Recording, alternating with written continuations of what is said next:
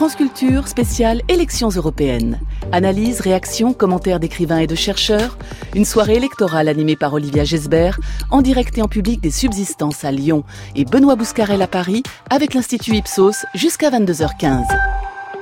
19h56 en France, fidèle à son identité, France Culture vous propose de découvrir et d'analyser les résultats du scrutin européen avec des personnalités du monde de la culture, des écrivains, romanciers et essayistes invités des assises internationales du roman, ici à Lyon, où nous nous trouvons en direct et en public des subsistances. Alors quelle culture commune et quelle communauté de destin? Que gagne-t-on à être ou à ne pas être européen? Et puis quelle Europe de la culture? Est-ce que c'est quelque chose de concret, cette idée, pour euh, nos invités? On va en parler avec eux. Déjà, bonjour au public qui est avec nous ce soir. Merci beaucoup. Bonjour à ceux qui nous écoutent ou bonsoir derrière le poste. À la question quel Européen êtes-vous? En trois mots, ils répondent. On commence avec vous, écrivain, auteur de Outre-mesure aux éditions Verdier, directeur de la Villa Gilet. Guy Walter, bonsoir. Bonsoir. Quel Européen êtes-vous? Je suis un héritier de l'Europe et de la culture européenne. Je suis né en 55. Pour moi, l'Europe, c'était euh, l'avènement de la liberté. Et donc, euh, ça reste ma conviction. Donc, je suis un Européen d'espoir aussi. Une romancière italienne, auteur dernièrement de Elsa mon amour chez Flammarion, l'Italie qui vote aussi aujourd'hui et dont les bureaux de vote d'ailleurs fermeront en dernier à 23 heures. Simonetta Greggio, bonsoir. Bonsoir. Quelle européenne êtes-vous? Convaincue depuis toujours et euh, je pensais que c'était déjà là. Et voilà, j'aimerais bien que ça continue. Prix Femina pour Week-end de chasse à la mer, auteur récemment du Chagrin, d'aimer chez Grasset. Geneviève Brisac, bonsoir. Euh, quelle européenne je suis, inquiète et pourtant euh, pleine d'espoir. Prix décembre pour son dossier M et qui vient de publier par ailleurs Charlot déprime, un rêve de Charlot chez Flammarion aussi, journal de bord d'un écrivain au cœur du mouvement des Gilets jaunes, car, nous disait-il sur France Culture, être écrivain, c'est être présent à soi, présent à ce qui se passe, présent à l'époque. Grégoire Bouillet, bonsoir. Est-ce que ça vaut aussi pour l'Europe, pour vous Être là, être présent, être dans l'époque? Quel Européen êtes-vous? En fait, je, pense que je ne sais pas très bien quel Européen je suis. J'aimerais être un Européen heureux et je pense que je ne le suis pas. Vous allez chercher, peut-être trouver avec nous euh, d'ici 22 heures pour l'occasion de cette soirée euh, spéciale élection européenne.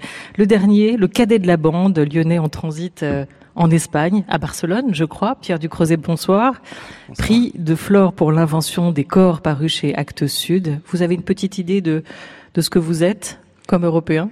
Un, un, Européen pour qui c'est une évidence de vivre dans un pays ou un autre. L'Europe est une sorte de territoire unique dans lequel je, je me balade sans vraiment me poser la question. Vous circulez. Avec nous également, ce soir, jusqu'à 22h15, le journaliste Gérard Courtois, ancien chroniqueur politique au Monde, auteur de La fin d'un monde, et le géographe Michel Fouché, titulaire de la chaire de géopolitique appliquée au Collège d'études mondiales, ancien ambassadeur en Lettonie, où l'élection avait lieu hier, comme à Malte et en Slovaquie, auteur de L'Europe, un dessin, un destin, mais aussi, précédemment, du retour des frontières et de Vers un monde néo-national. Bonsoir, messieurs, et merci d'être avec nous.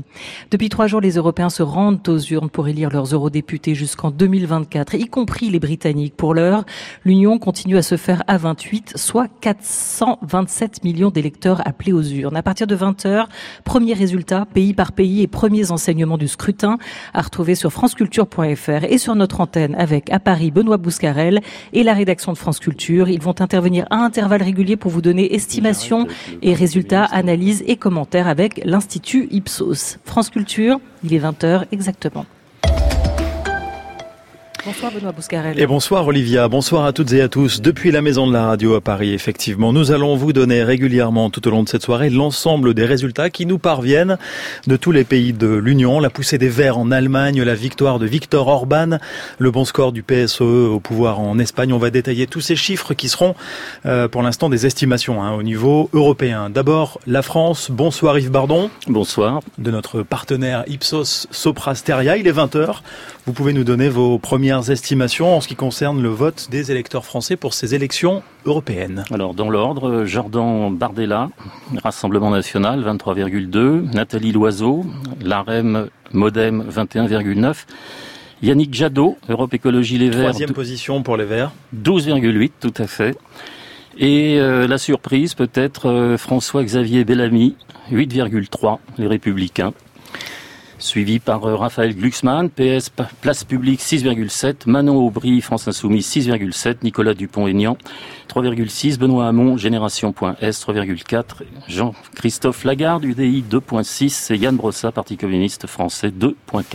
Alors si on reprend euh, le Rassemblement national à Yves Bardon euh, arriverait en tête d'après vos estimations, suivi, et c'est un des premiers enseignements de cette soirée, par la liste conduite par Nathalie Loiseau. C'est donc dans ce ce duel qui a été scénarisé, qui a été mis en place par Emmanuel Macron lui-même, d'ailleurs, une victoire pour l'instant, d'après vos chiffres, du Rassemblement national dans un contexte de forte participation, en tout cas plus attendue, plus, plus, plus élevée qu'attendue.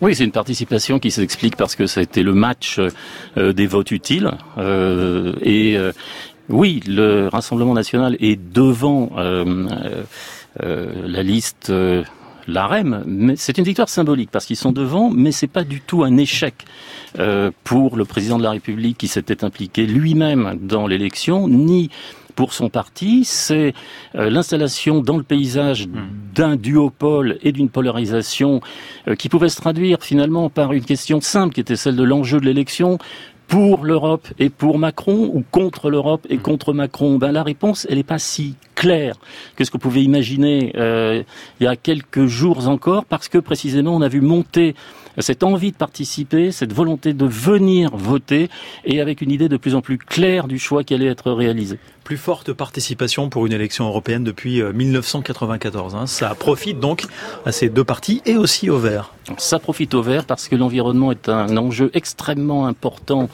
pour euh, les Français et pour les Européens. On voit dans beaucoup d'études qu'on a fait monter euh, les problématiques du réchauffement climatique, euh, tous ces sujets qui sont profondément humains et qui interrogent les électeurs et auxquels peut-être ils attendaient une solution politique. Alors on va revenir sur cette nouvelle polarisation de la vie politique française avec euh, Stéphane Robert, euh, chef du service politique de France Culture. Bonsoir. Bonsoir. On va vous retrouver dans un instant. On va d'abord euh, aller rejoindre Anne Fauquemberg qui nous attend depuis le quartier général du Rassemblement national, le RN emmené par Marine Le Pen et Jordan Bardella pour cette liste. Le RN qui peut se dire ce soir à nouveau premier parti de France, Anne, comme en 2014 oui, exactement. C'est avec un cri de joie et des petits drapeaux euh, bleu, blanc, rouge que les militants euh, ont accueilli ce, résultat quasiment équivalent à celui de 2014 pour le parti de Marine Le Pen. Euh, il y a cinq ans, elle avait réuni 24,8% des voix. Le, RN, qui en dépit de son changement de nom, reste donc le premier parti de France et surtout devant Emmanuel Macron. C'était l'enjeu de cette campagne électorale, en faire un référendum pour ou contre la politique du chef de l'État. Paris donc réussi une campagne de cinq mois avec des dizaines de déplacements dans cette France dite des oubliés des petites communes rurales, campagne au cours de laquelle Marine Le Pen s'est beaucoup investie. Mais c'est la tête de liste de la campagne Jordan Bardella qui va s'exprimer dans quelques secondes. Tête de liste à qui Marine Le Pen a rendu un, coup de chapeau vendredi à l'occasion de son dernier meeting à Hénin-Beaumont. Il est la révélation de cette campagne, avait-elle dit à propos de ce jeune homme de 24 ans issu d'un milieu populaire et qui a grandi en Seine-Saint-Denis. Jordan Bardella qui va donc devenir l'un des plus jeunes députés européens depuis 1979. Quant à Marine Le Pen, elle se présentera devant ses partisans, environ 300 personnes réunies ici dans ce décor exotique de la Palmeraie. Elle se présentera à 20h20. Deux ans après euh, la présidentielle, la fille de Jean-Marie Le Pen dépasse aussi son désastreux débat d'entre-deux tours. Le match retour contre le président de la République est gagné et elle se relance pour la présidentielle de 2022. Le Rassemblement national qui réussit donc à mobiliser ses électeurs et à, capitaliser probablement sur le, mouvement des Gilets jaunes. On, reviendra là-dessus avec euh, Stéphane Robert et Yves Bardon. Euh, en direct également avec nous ce soir, Rosalie Lafarge. Bonsoir. Bonsoir. Depuis la mutualité, le QG du, euh, de la République en, marche, la République en marche qui avec Nathalie Loiseau en tête de liste réussit un score de de 21,9%. Alors c'est une deuxième place, c'est un duel perdu, le duel qui avait été euh, mis en place euh, notamment par Emmanuel Macron et, et Édouard Philippe, mais euh, c'est un score qui, qui tient tout de même, hein, Rosalie. Oui, mais évidemment, il y a quand même une certaine déception chez les militants réunis ici euh, dans une petite salle de la mutualité, évidemment, parce qu'ils avaient envie d'y croire jusqu'au bout, à la première place, et surtout parce qu'ils redoutent un écart plus important que prévu en faveur du Rassemblement national. Et c'est bien dommage pour euh, Paul-Antoine, jeune militant de 25 ans. Qu'est-ce qu'on pourrait dire à part qu'ils ont été en tête euh, en 2014 Le bilan, lequel il est? On ne le voit pas. Il n'existe pas. Je pense que c'est plus un vote contestateur, plus qu'un vote d'adhésion. Après, ça va s'affiner. Je pense qu'on aura les résultats véritables d'ici demain matin. Donnons-nous du temps, tout simplement. L'espoir toujours malgré les premières tendances, les militants refusent en tout cas d'accabler leur tête de liste. Ce résultat, cette probable deuxième place, ce n'est pas de la faute de Nathalie Loiseau pour Juliette. Je trouve qu'elle a fait une bonne campagne et euh, il y a eu plusieurs euh, polémiques ou quoi et à chaque fois ça n'a pas vraiment eu d'impact sur les sondages ou voilà donc ouais elle s'est bien bâtie. Et même si ça ne suffit visiblement pas pour finir en tête, les soutiens de Nathalie Loiseau saluent globalement une belle campagne. Adrien y a participé et c'est ce qu'il veut retenir ce soir. Ce qu'il faut se dire, c'est qu'on est allé euh, jusqu'au bout. On a fait tout ce qu'il fallait. On a fait des tracts, on a fait euh, des collages, on est allé voir les gens, on a fait des réunions. Voilà, je pense qu'on a fait notre job, donc euh, c'est essentiel. On verra ce qu'en dit Nathalie Loiseau. La tête de liste de la majorité devrait prendre la parole assez rapidement, normalement avant 20h30 et on l'écoutera dans cette euh, émission. On est ensemble jusqu'à 22h15 sur France Culture. Merci beaucoup Rosalie Lafarge. Stéphane Robert du service politique de France Culture. Le duopole qu'on a vu se mettre en place en France euh, après les élections de 2017, et eh ben là il est devant nous. Il est confirmé. Le, nouveau clivage est apparu en 2017 euh, est bel et bien confirmé à l'occasion de ces élections européennes. Et il y a bien eu un match orchestré et voulu par Emmanuel Macron. Il a de ce côté-là et accepté par Marine Le Pen. par Marine Le Pen. De ce côté-là, il a remporté son pari. D'un autre côté, il échoue puisqu'il arrive en, deuxième position. mais c'est pas forcément un très mauvais, enfin c'est pas un mauvais résultat pour le pour le pouvoir en place. Hein. Et donc on, on, a bien la confirmation de euh, de ce match euh, et, de, et, de, ce nouveau clivage en quelque sorte qui est apparu en 2017 entre populistes progressistes, entre France rurale, France urbaine, entre perdants et gagnants de la, de, de, la mondialisation euh, en quelque sorte. Ça c'est le premier renseignement. Et puis ce qu'il faut bien voir, c'est derrière, on a l'effondrement des formations politiques traditionnelles. Le PS sauve les meubles avec 6%, mais 6,5%, c'est rien. Le, la France insoumise est, est, à, est à, au même niveau, à 6%. La France insoumise ne pourra plus revendiquer le fait d'être le, le, leader euh, de, à gauche. Hein, le PS était quasiment au même niveau. Et surtout, on a les Républicains qui s'effondrent. 8%, 8,5%, c'est pour, pour, catastrophique. On les attendait à 11-12%. On avait dit que François-Xavier Bellamy avait fait une bonne campagne. Finalement, euh, finalement, le vote, il y a eu un vote utile certainement, et, la République en marche a capté toute une partie des électeurs qui auraient pu voter euh, à droite et qui auraient voté pour, qui auraient pu voter pour François-Xavier Bellamy et la liste républicain, ce qui pas le cas. Ce, ce clivage entre européens et euh, populistes, Yves Bardon, euh, il se met en place. La, France est coupée en deux. Il y a la France des villes et la France des champs euh, ce mmh, soir? Non, non, il n'y a pas cette France-là. On a beaucoup parlé de, de fracture française, mais la fracture elle est plus culturelle, c'est-à-dire que il y a, et on le voit dans le succès du, du, Rassemblement national, une grande partie de Français qui ne votaient pas jusque-là pour le Front national, qui sont venus voter parce que dans les grands enjeux, dans les grands sujets qui préoccupent les Français, il y a l'immigration, il y a les migrants, il y a l'islam, et que sur des sujets comme cela, le Rassemblement national a un positionnement qui est clair depuis le début. Ce qui est important à retenir, c'est cette capacité du Rassemblement national d'élargir sa base électorale et d'aller recruter de nouvelles catégories socioprofessionnelles, des gens plus éduqués, euh, plus diplômés, avec un niveau de revenu supérieur à l'électorat traditionnel.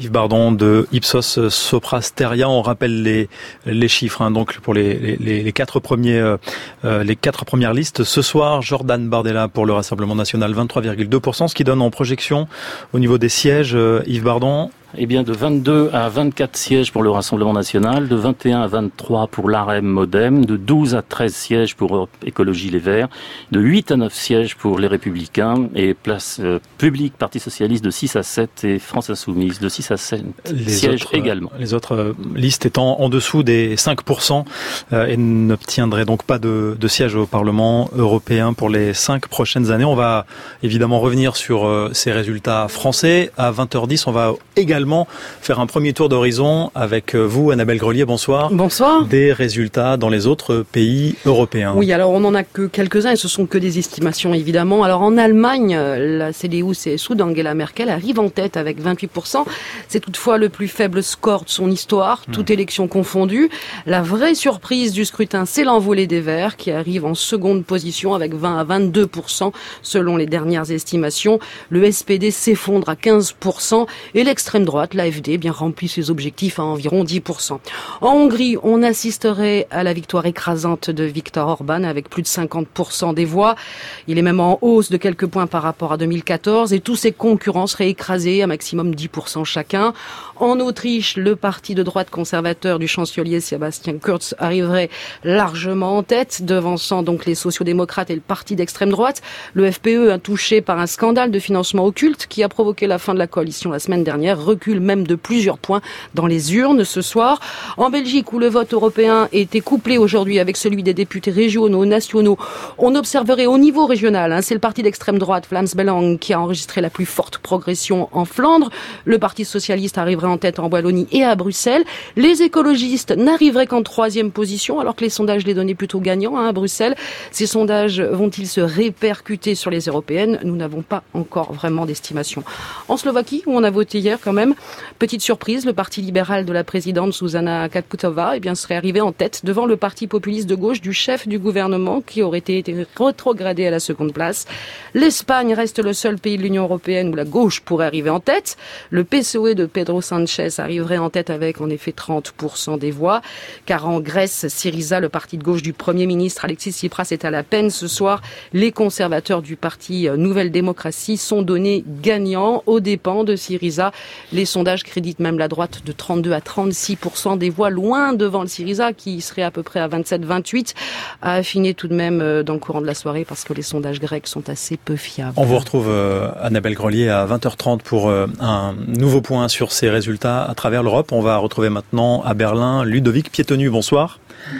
Bonsoir Benoît, bonsoir à toutes et tous. Euh, correspondant permanent euh, à Berlin. Alors Angela Merkel euh, arrive en tête, évidemment, on l'a dit, hein, avec Annabelle Grelier. Elle est renforcée, mais son score est, est faible. La CDU-CSU est affaiblie l'Alliance. Oui, autour de, de 28%. Certes, ils sont en tête, mais c'est 7 points de perdu tout de même.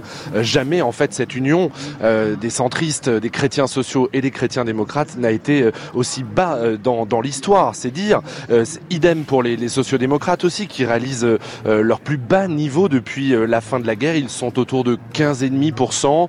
troisième force politique. Ils perdent quasiment 12 points. C'est donc très clairement hein, l'effondrement des partis traditionnels euh, l'effondrement aussi du vote des jeunes en leur faveur, des primo-votants, des jeunes des 18-44 ans notamment qui se sont euh, reportés sur les Verts. Euh, Annabelle Grelier l'a dit, les Verts allemands qui s'installent comme deuxième force politique du pays ce soir, qui font plus que doubler leur score par rapport à 2014. Ils sont autour, les prévisions s'affinent à présent autour de 21%. Ils gagnent 11 points, Benoît.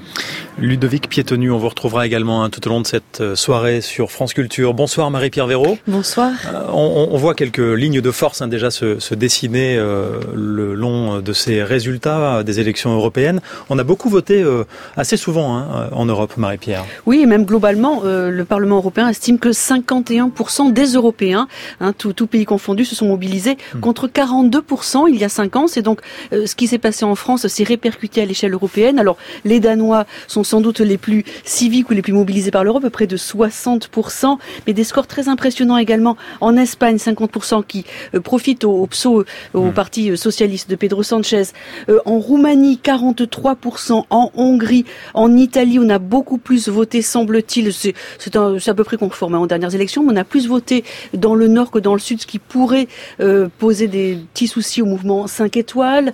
en Allemagne, bien sûr, près de 60% des électeurs qui se sont déplacés. Bref, partout en Europe, ça a été une, un vrai plébiscite que ces élections, les citoyens se sont déplacés en masse. Alors, à qui cela profite-t-il? Euh, Cela reste à affiner, effectivement, mais d'évidence au vert, et pas seulement en Allemagne, puisque en Finlande, par exemple, ils arrivent également en très bonne position. Ils font un meilleur score, et également en Espagne, ils progressent. Donc, on voit bien qu'ils ont le vent en poupe, ces en France aussi, écologistes. En France aussi, ils progressent. Troisième liste arrivée hein, ce soir euh, en tête, euh, celle de Yannick Jadot d'Europe Écologie Les Verts, 12,8%. C'est un des enseignements de cette soirée. On vous retrouve, euh, Marie-Pierre Véraud, on retrouve également euh, Stéphane Robert, Annabelle Grelier et Yves Bardon euh, dans une heure maintenant sur France Culture. Il est 20h15, restez avec nous. France Culture, spéciale élections européennes. Analyse, réaction, commentaires d'écrivains et de chercheurs. Une soirée électorale animée par Olivia Gesbert, en direct et en public des subsistances à Lyon et Benoît Bouscarel à Paris, avec l'Institut Ipsos jusqu'à 22h15. Olivia, c'est à vous à Lyon. Oui, avec euh, nos invités ici en direct et en public des subsistances, les romanciers Geneviève Brisac, Simonetta Greggio, Grégoire Bouillet, Pierre Ducreuset et Guy Walter, et le géographe Michel Fouché et le journaliste politique Gérard Courtois. On est tous ensemble donc jusqu'à 22 heures pour euh, tenter de comprendre ce qui se joue euh, actuellement en France, mais pas seulement en Europe, à travers ces premières estimations, Benoît, que vous venez de nous livrer. On l'entendait, le Rassemblement national en tête, mais qui ne fait pas beaucoup mieux qu'en 2014. Euh, l'effondrement de la droite aussi, avec son pire score aux européennes. Euh, la gauche qui continue à descendre, descendre euh, dans les urnes. Et puis les écologistes en forme dans plusieurs pays. Premier parti de gauche en France, deuxième parti tout court après la CDU en Allemagne. Michel Fouché, quel moment est-on en train de vivre? Est-ce que c'est aussi pour vous un moment de vérité? Est-ce que le centre de gravité de l'Europe est en train de changer, comme l'espérait et l'appelait de ses voeux le Hongrois Viktor Orban récemment? Euh, Oui, je crois qu'il faudrait éviter de parler d'Orban du matin au soir. L'Union européenne, c'est le plus grand espace démocratique du monde après l'Inde. Il faut jamais oublier ça. C'est ça la grande victoire depuis les années 50 avec une forte participation. Et on a le sentiment cette fois-ci, oublions un peu la situation française, euh, de motivation européenne. J'ai regardé les résultats sur déjà la moitié des estimations des sièges, 360 sièges de députés sur 751 à partir de, des travaux des géographes de l'École normale supérieure de Paris. Les deux formations dominantes, PPE, sociodémocrate qui s'effondrent, c'est aujourd'hui c'est 40 à ce stade aujourd'hui, contre 55% avant. Et ce qui bouge, c'est les partis centristes. Les Verts, qui sont en train de, qui vont en fait, à mon avis, passer devant les sociodémocrates, et puis euh, l'Alliance des démocrates libres, les centristes de Verhofstadt, qui sont déjà à, à, à 7 heures à 26%. Donc là, on voit bien que les partis, je dirais, transnationaux, les partis plutôt qui ont des préoccupations transnationales, c'est-à-dire européennes, sont en train de s'installer dans le paysage. Bon, c'est une hypothèse à ce stade, mais ça porte déjà sur 360 résultats sur 751, estimation naturellement, estimation. Gérard Courtois, on va quand même revenir aussi euh, un peu en France. Première échéance électorale depuis euh, l'élection euh, d'Emmanuel Macron en mai 2017. Première élection aussi depuis le mouvement des Gilets jaunes, dont on peut se demander l'impact qu'il a pu avoir sur le choix des électeurs, sur la stratégie aussi des partis. Une nouvelle que vous trouverez peut-être bonne, c'est quand même que la participation remonte. L'appel d'Emmanuel Macron à la mobilisation générale a en partie fonctionné mais il n'y aurait pas profité euh, à lui, ou en tout cas au parti majoritaire Alors, euh, effectivement, la première surprise, si tout ça se confirme dans la soirée, la première surprise, c'est le taux de participation. On est grosso modo 9 points au-dessus de, euh, du taux de participation de 2014 et au-dessus du taux de participation attendu par la plupart des, des, estimations des instituts de sondage. Ce qui veut dire quoi? Ça veut dire que les Français que... Alors, en même temps, on est, on est à 51%. Hein, c'est pas non plus une participation euh, mirobolante.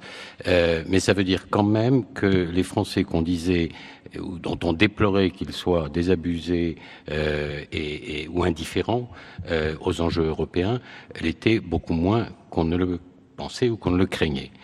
Euh, deuxième euh, constat, euh, qui n'est pas nouveau non plus par rapport aux derniers scrutins électoraux en France, on a un électorat de plus en plus volatile, de plus en plus mobile et qui se décide de plus en plus au dernier moment. Au dernier moment, c'est les derniers jours, voire les dernières heures euh, avant le, moment du vote. Euh, et sur cette base-là, avec ces deux paramètres qui, qui sont assez différents de ce qu'on imaginait, euh, effectivement, le duel voulu par Emmanuel Macron et par Marine Le Pen euh, entre les deux, entre leurs deux forces, euh, s'impose et écrase la concurrence, mais il euh, faut quand même pas oublier que euh, si on reste au niveau qui sont actuellement ceux qui sont indiqués par les par les estimations, 23% pour le Front National, 21-22 pour le rassemble, la République en marche, on est sur un duopole minoritaire. ça fait 46%. Donc on, on, est toujours dans un mécanisme qu'on a vu en 2017 de décomposition du système politique ou du, du paysage politique qu'on connaissait depuis longtemps, mais on n'est pas encore, me semble-t-il, euh, dans un dans un on est toujours dans un mécanisme de, de destruction des formations anciennes, mais pas encore, me semble-t-il, dans une structuration dont on peut imaginer qu'elle soit durable du paysage politique. Alors quand même d'un mot, deux claques gigantesques, on peut pas qualifier ça autrement. Euh, les, républicains de, conduits par euh, François-Xavier Bellamy, c'est un score absolument calamiteux. La tenaille entre euh, Macron et Le Pen continue à fonctionner contre les républicains et, du côté de la France insoumise, euh, c'est également euh, un score désastreux. Souvenons-nous qu'il y a deux ans, François Fillon, dans les conditions qu'on sait, faisait 20%, et euh, Jean-Luc Mélenchon, pratiquement 20% également. Bon, il va falloir quand même euh, beaucoup d'imagination pour euh, réussir à, à voir euh, ce soir où va l'Europe à partir de ses premières estimations. On peut quand même dresser déjà quelques scénarios et surtout s'appuyer sur euh, votre ressenti euh, à vous, invité romancier, écrivain, Geneviève Brisac. Est-ce que vous, vous avez le sentiment qu'une page nouvelle est quand même en train de s'écrire en Europe? Si vous devez ressentir, vous deviez ressentir ce moment qu'on est en train de vivre. Oui, Olivia, en fait, euh, tout à l'heure je disais inquiète et pleine d'espoir, et à vrai dire, euh, je peux exactement le redire euh, maintenant, juste après les premiers résultats. Inquiète parce que faut pas non plus exagérer, ça fait des scores pour les populistes et l'extrême droite qui sont quand même terribles, qui font vraiment peur. Et euh, certes, il y a un espace démocratique européen qui semble euh, exister, mais enfin, il est aussi menacé. Et de l'autre, on a le sentiment qu'il y a une course de vitesse, puisque le, fait que devant les périls de, changement euh, de, climat, les gens se réveillent, se disent qu'il faut, euh, qu'il faut y aller, qu'il faut faire quelque chose. Ça, ça semble désormais en train d'être acté, enfin exister. Et les deux grandes questions qui, pour l'avenir, qui, enfin les trois, la question écologique, la question des réfugiés et la question des femmes, on sent bien que sur tous ces trois terrains-là, qui pour moi sont les trois questions, on sent que la course euh, est engagée, mais on ne sait pas qui gagne. Alors c'est effectivement Yannick Jadot, la tête de liste euh, Europe Écologie Les Verts, qui parle aujourd'hui d'une vague verte européenne dont nous sommes euh, les acteurs, euh, des écologistes en forme, Pierre Ducreuset, à la fois en France, mais aussi en Allemagne, en Irlande, probablement bien placés aussi, on l'évoquait, en Belgique, même s'ils arrivent que troisième. Vous qui avez aussi mis cette question de l'environnement, de l'écologie au cœur de vos préoccupations européennes, comment vous ressentez ce, moment euh, oui, j'ai l'impression de sentir euh, ça ce, soir, euh, que ça monte d'un peu partout. Cette, plus qu'une préoccupation, c'est il y a une sorte de désir en fait d'Europe à, travers ça. J'ai l'impression que la participation est liée à, cette, à ces nouveaux territoires où on pourrait créer euh, une Europe écologique, un espace dans lequel travailler ce sujet qui est central. Et là, il y a quand même quelque chose qui est fort, qui était la, mobilisation des, jeunes, qui a été exemplaire, qui a été très forte pendant toute cette année, et qui là a un impact direct sur, euh, sur, en Allemagne, en Belgique et, en France. On le voit dans, les scores, c'est la plus grosse progression. Et, voilà, ils ont joué un rôle, je crois, central de dire voilà, c'est nous qui allons vivre dans ce monde-là. Alors prenez vos responsabilités pour vous et pour nous aussi. Désir d'Europe, mais de quelle Europe? Parce qu'on voit que les extrêmes euh, et, et, les nationalistes sont quand même aussi forts euh, sur euh, l'ensemble des pays dont on commence à avoir un peu les premiers résultats aujourd'hui. Bien sûr, bien sûr. Mmh. ils le sont depuis un moment et ils continuent. Peut-être pour un même, une même question de, de, de, sol qui se dérobe sous nos, nos, pieds à tous. Il y a le repli identitaire possible, le sol comme refuge, et il y a le sol comme avenir et comme recréation des, des, des, des écologistes. C'est très comme terme, disons, d'une conscience planétaire. Donc je crois que c'est ce même sol sous les deux pieds et il y a deux réponses euh, possibles. C'est euh, Emmanuel Ruben qui a traversé le vieux continent à vélo et, en fait le récit dans un livre intitulé Sur la route du Danube qui rappelle ce paradoxe, Guy Walter. L'élargissement de l'Union européenne a produit un rapetissement de l'idée européenne. Vous le ressentez également? Écoutez, moi je, je, suis en train de m'interroger sur les chiffres parce que j'ai du mal à me faire une idée aussi rapidement. Ce que je pense, c'est que d'une part, il ne faut pas du tout considérer euh, comment dire, le vote pour le Rassemblement national comme un vote contestataire. Je pense qu'il est temps de comprendre que c'est un vote d'adhésion sur des projets de société qui sont certes idéologiques, qui sont euh, propagandistes, et, mais qui marchent. Mais je pense qu'il y a vraiment un, repli identitaire qui se joue là et qu'il faut le considérer comme tel et que c'est annonciateur d'une situation qui devient absolument périlleuse. Après, ce que je crois, c'est que euh, dans le fond, il y avait aussi un projet de société chez François-Xavier Bellamy. Il a clairement été euh, repoussé.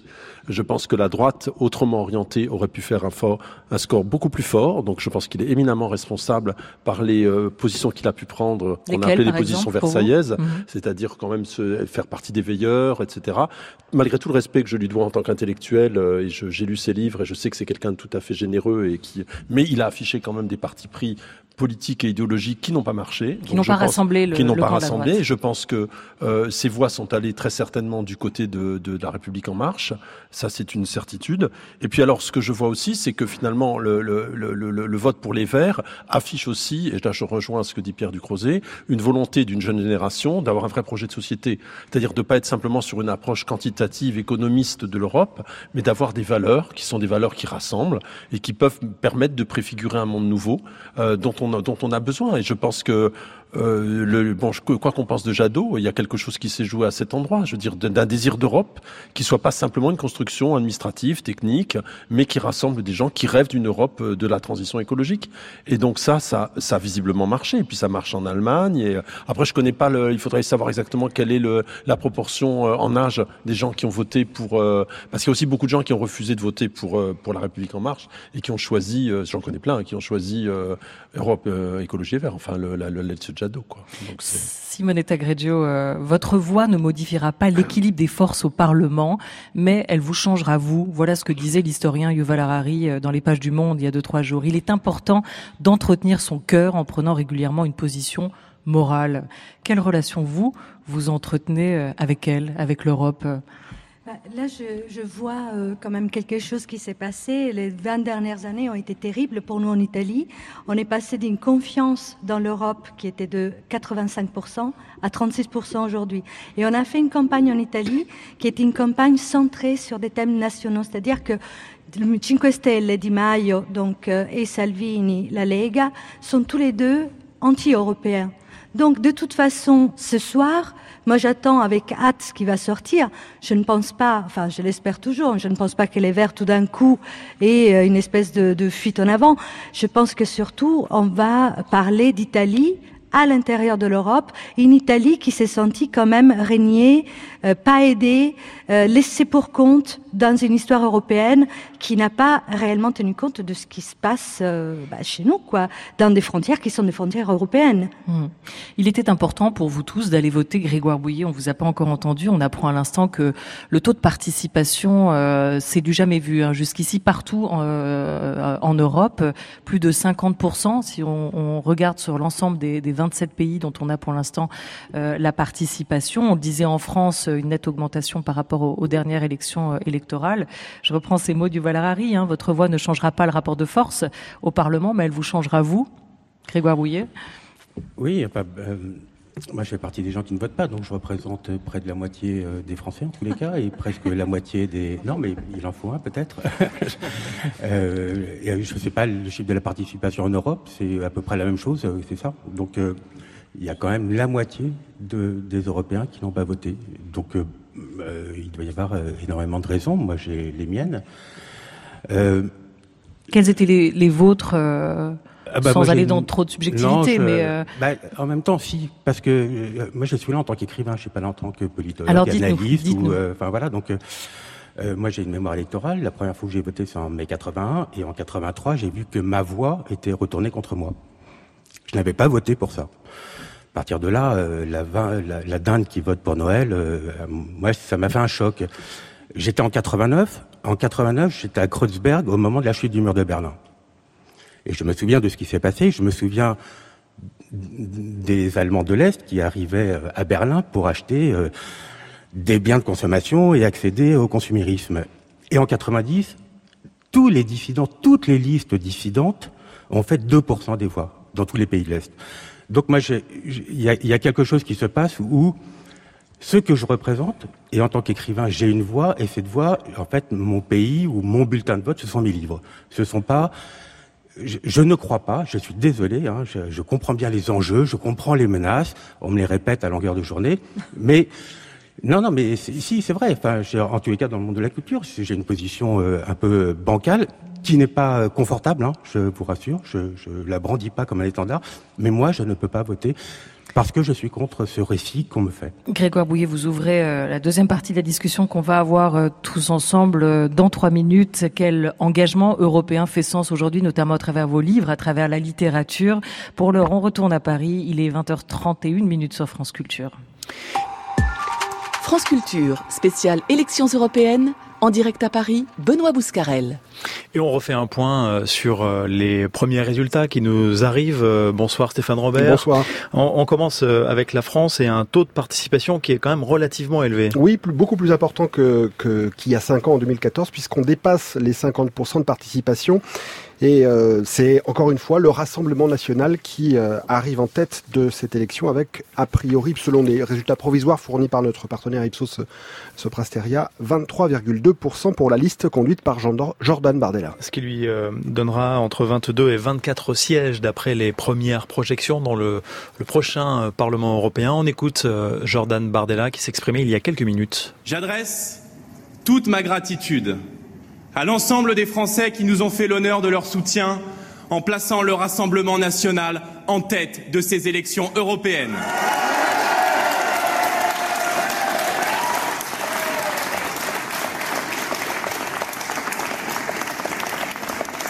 Le peuple français a infligé ce soir une sanction claire, ainsi qu'une leçon d'humilité au président de la République qui a choisi d'engager toute son autorité dans la campagne.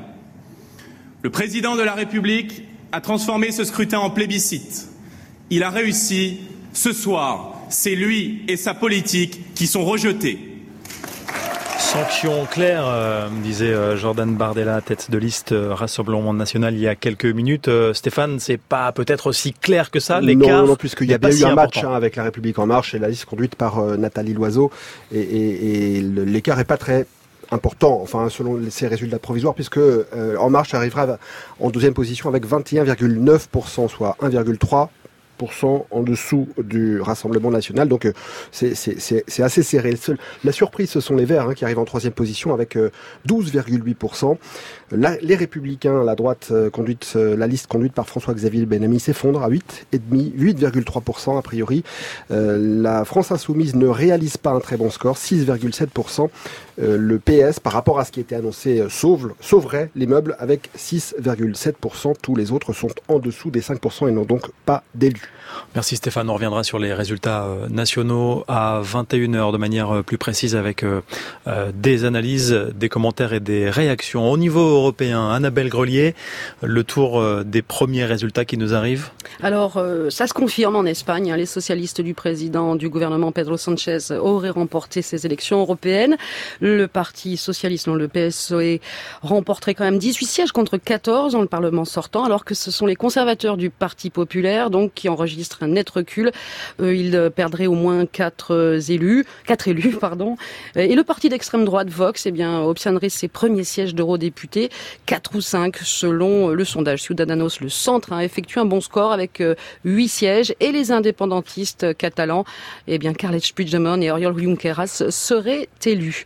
En Allemagne, la CDU, c'est sous Angela Merkel arrive en tête, mais ça reste un, un faible score. La vraie surprise de ce scrutin, c'est l'envolée des Verts qui arrive en seconde position avec 20 et 22 Le SPD s'effondre à 15% et pas de poussée d'extrême droite. L'AFD euh, atteint ses objectifs à environ 10% L'extrême droite qui recule même en Autriche, le FPE touché par un scandale de financement occulte a provoqué la fin de la coalition la semaine dernière et c'est le parti de droite conservateur du chancelier Sébastien Kurz qui est euh, conforté. Il arriverait largement en tête, euh, devançant les sociaux-démocrates. En Slovaquie, on a voté hier. Petite surprise, le Parti libéral de la présidente Zuzana Kaputova est arrivé en tête devant le Parti populiste de gauche du chef du gouvernement, qui aurait donc été rétrogradé à la deuxième place. Dans une déclaration, Zuzana Kaputova a estimé ce soir que ce scrutin avait montré qu'il était possible de gagner sans populisme, sans déclencher la peur ou la haine. La Croatie, eh bien, le parti au pouvoir s'effondre, le parti conservateur HDZ s'effondre, mais reste au premier, coude à coude avec euh, les sociaux-démocrates. Et puis en Grèce, un pays euh, on ne peut plus au cœur de l'actualité européenne. Hein, dans la dernière mandature, les premiers sondages sortis des urnes donnent les conservateurs en tête avec 36%. Ce serait quand même 14% de plus qu'en 2014. Le parti de gauche radical du Premier ministre Alexis Tsipras obtiendrait 27%, donc il arrive loin derrière, loin derrière. Et Aube Doré, eh bien Aube Doré recule même, hein, n'obtiendrait, si je peux dire, que 6% des voix. Merci Annabelle Grelier. On se retrouve à partir de 21h en direct de la Maison de la Radio à Paris sur France Culture. D'ici là, on retrouve euh, Olivia Gesbert entourée de ses invités romanciers aux subsistances à Lyon. Exactement, merci beaucoup euh, Benoît Bouscal. Rendez-vous donc à 21h pour d'autres euh, résultats toujours plus précis avec nous les romanciers Geneviève Brisac, Grégoire Bouillet, Simonetta Greggio, Pierre Ducrozet et Guy Walter, ainsi que le géographe Michel Fouché et le journaliste politique Gérard Courtois. Grégoire Bouillet, on reprend avec vous là où on vous avait quitté, c'est-à-dire un peu sur votre déception, démotivation. Vous l'écriviez dans votre précédent récit roman sur le mouvement des Gilets jaunes. Vous aviez participé à la acte 4 euh, et vous interrogez sur la responsabilité de l'écrivain aussi, de vous, en tout cas dans l'époque. Et vous disiez, ils sont où les écrivains qui se passionnent tellement pour les individus, qui décrivent si bien leur drame, qui tentent follement de réparer le réel? Ils sont où? Ça les intéresse pas, ce mouvement? Tout votre choix de descendre dans la rue. Et là, dans cette campagne euh, européenne, ils étaient où les écrivains, les intellectuels? Vous avez cherché, vous, à donner de la voix?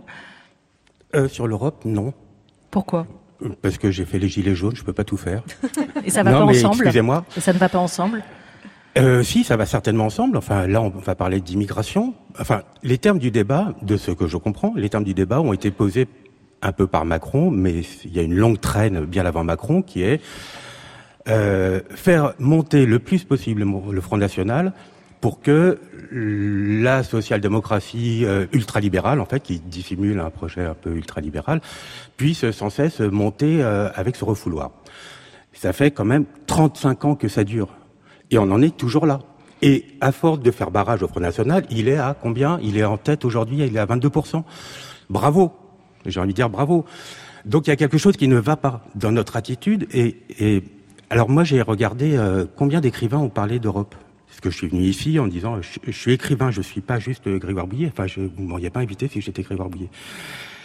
Et en fait, je n'ai trouvé qu'un seul livre dans ma bibliothèque, c'est Europa de Romain Gary, écrit en 72. Et alors, j'ai juste une petite phrase, excusez-moi. Hein, Qu'est-ce que l'Europe? Donc, donc, se demande Romain Gary dans ce livre qui est très compliqué, très touffu, très euh, euh, déprimé et déprimant, j'ai envie de dire. Qu'est-ce que l'Europe? En Angleterre, cela veut dire mourir pour ses certitudes. En France, cela veut dire trouver une excuse hautement humanitaire. En Allemagne, cela veut dire l'Allemagne. On a changé depuis 72, on a avancé, on est exactement là, on en est exactement là. Donc je pense, pardon, je termine juste ça, je pense que l'Europe, en fait, elle n'existe pas encore. Bah, Guy Walter. Euh, Grégoire. Euh, oui, Guy.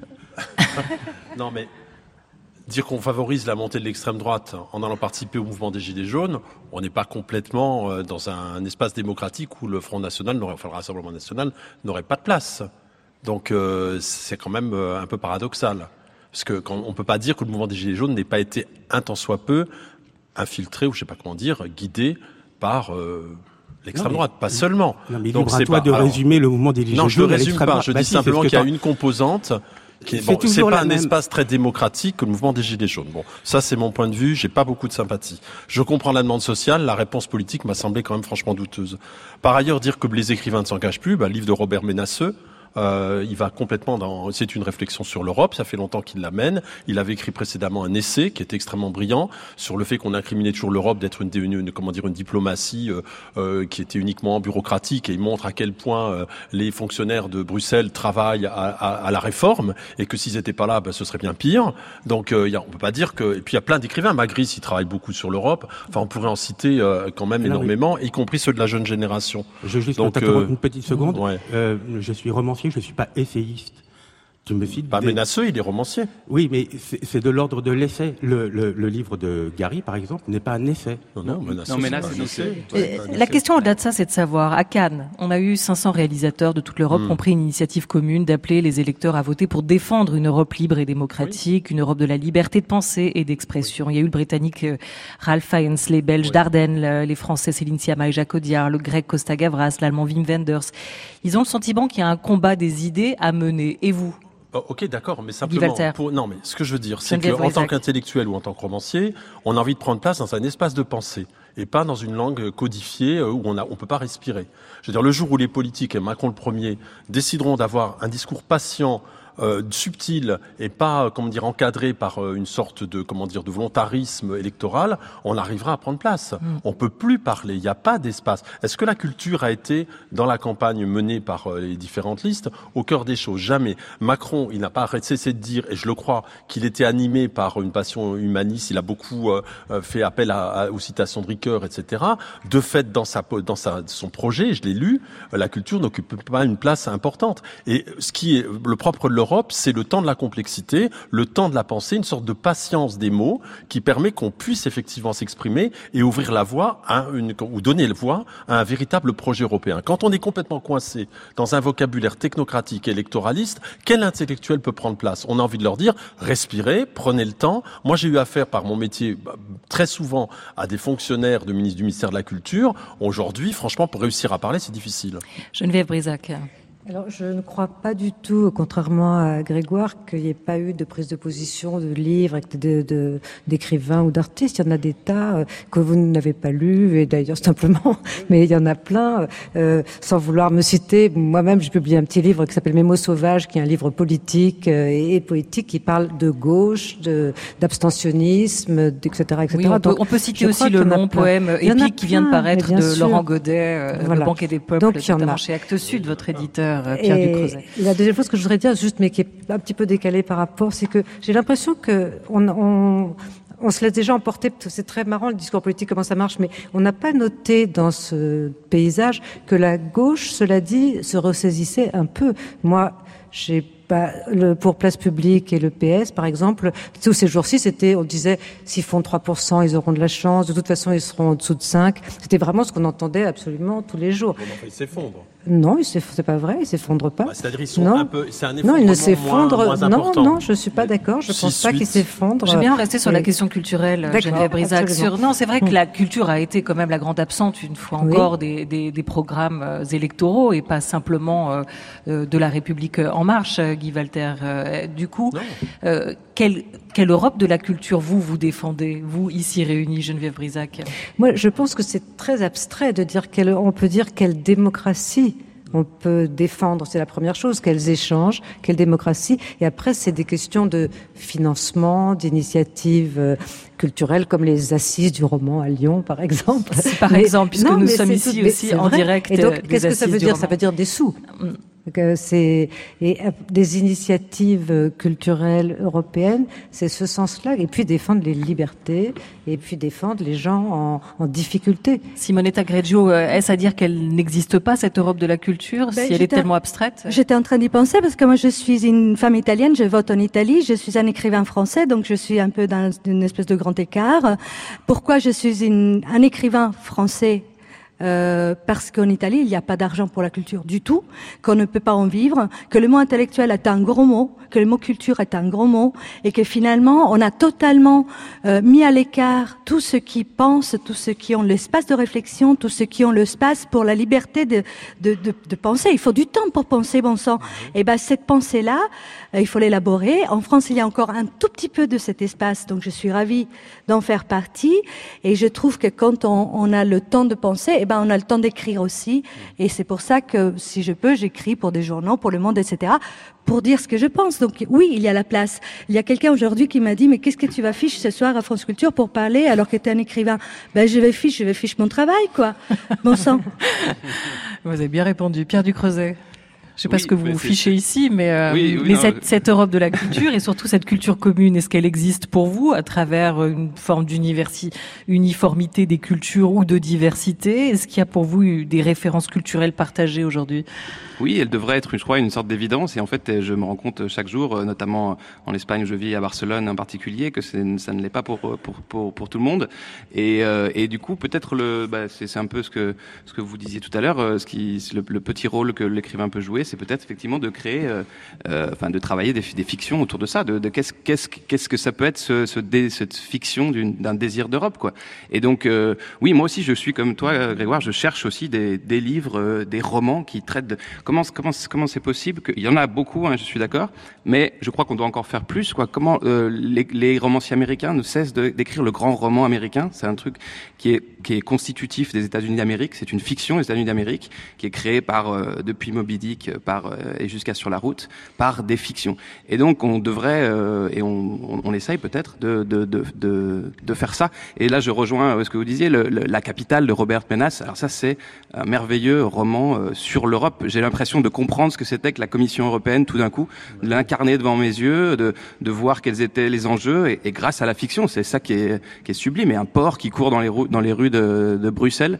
Donc voilà, on a besoin de, je crois, de, de, de films et de, et de romans euh, euh, comme ça qui nous euh, donnent envie de construire un territoire commun. Guy Walter, Geneviève Brisac, après je donne la parole à Michel Fouget. C'est pas simplement, je, je pense pas que les romanciers doivent uniquement parler de l'Europe pour être européens. Mm. Un roman qui ouvre un espace de complexité, qui donne du temps aux mots, qui leur redonne une épaisseur, qui va puiser aussi dans le trésor humaniste et des Lumières. Ça, et on, on en est les héritiers aujourd'hui. Mm-hmm. Ça, c'est un outil politique.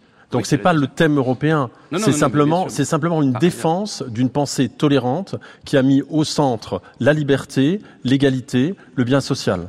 Pour moi, c'est ça.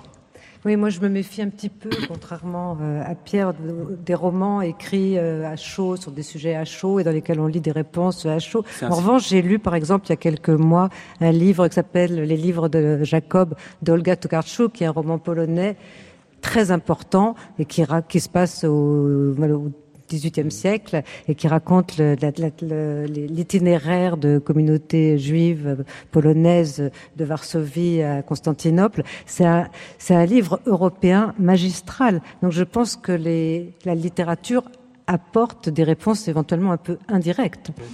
Vous écoutez bien France Culture, il est 20h47.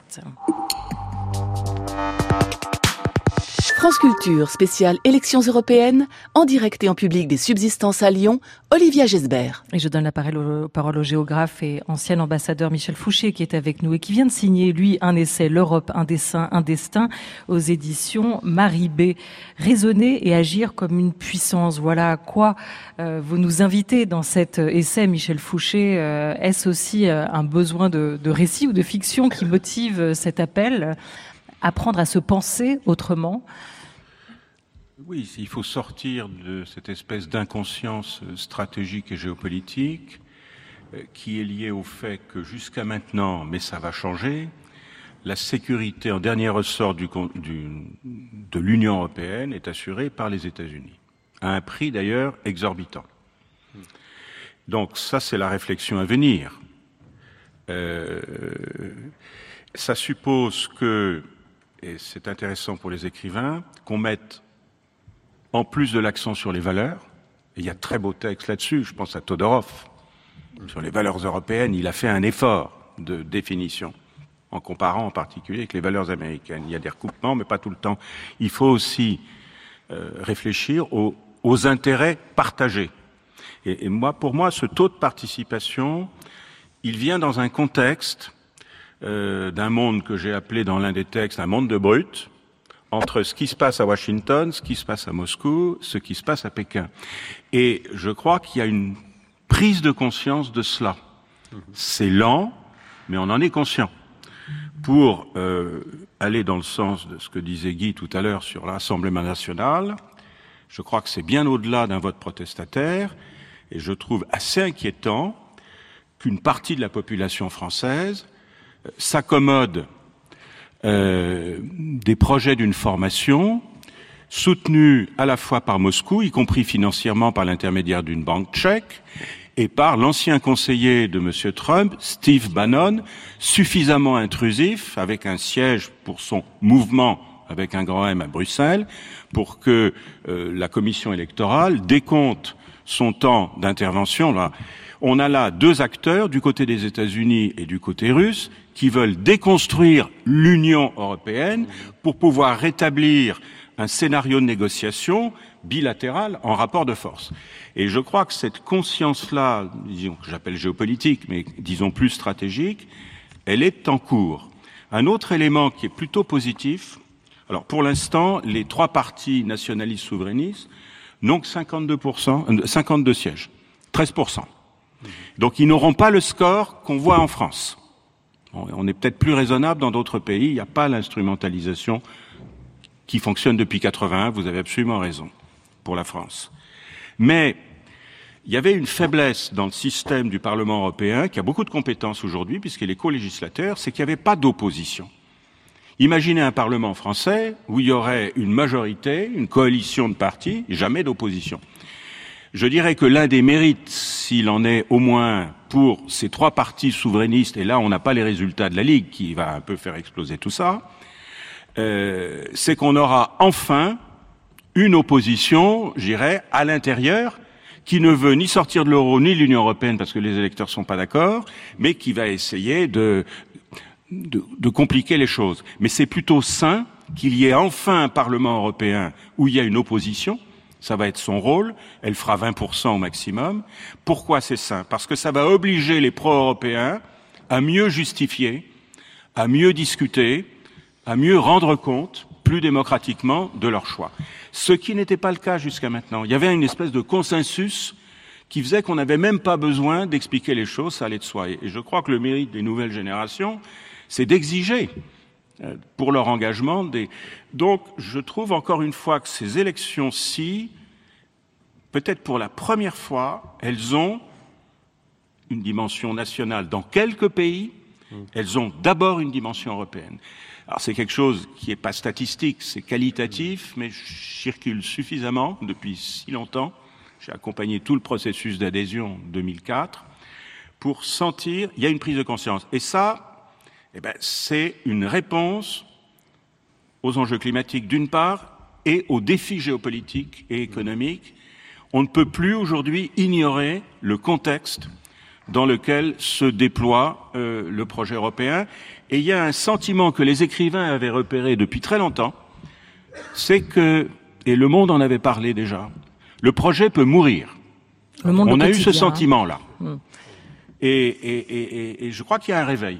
Donc je suis plutôt euh, satisfait de, ce qu'on peut observer sur la base, encore une fois, d'estimation. Gérard Courtois, c'est vrai qu'en France, aucun parti ou presque n'a fait campagne sur la sortie euh, de l'Union. Est-ce que vous pensez, euh, dans le droit fil de ce qu'évoquait à l'instant Michel Fouché, que le Brexit a aussi eu peut-être un effet contraire ou l'effet de resserrer les liens entre ceux qui restent, de renforcer un peu le, sentiment d'appartenance? Bah, en deux mots sur le Brexit, c'est évident que c'est la démonstration par l'absurde de, ce que pourrait être euh, pour un pays euh, autre que la Grande-Bretagne, en l'occurrence la Grande-Bretagne, euh, une sortie de l'euro. Et on, voit l'impasse totale dans laquelle se retrouve ce pays. Mais, je partage en partie la tonalité assez encourageante optimiste et peut-être excessif que vient d'exprimer Michel Fouché, parce que si, on reprend le, score du Rassemblement national en France, euh, quelle était l'ambition de Marine Le Pen? Explicite, depuis des mois, c'était constituer au Parlement européen une minorité de blocage pour euh, entraver, voire, espérait-elle, paralyser l'action de ce Parlement.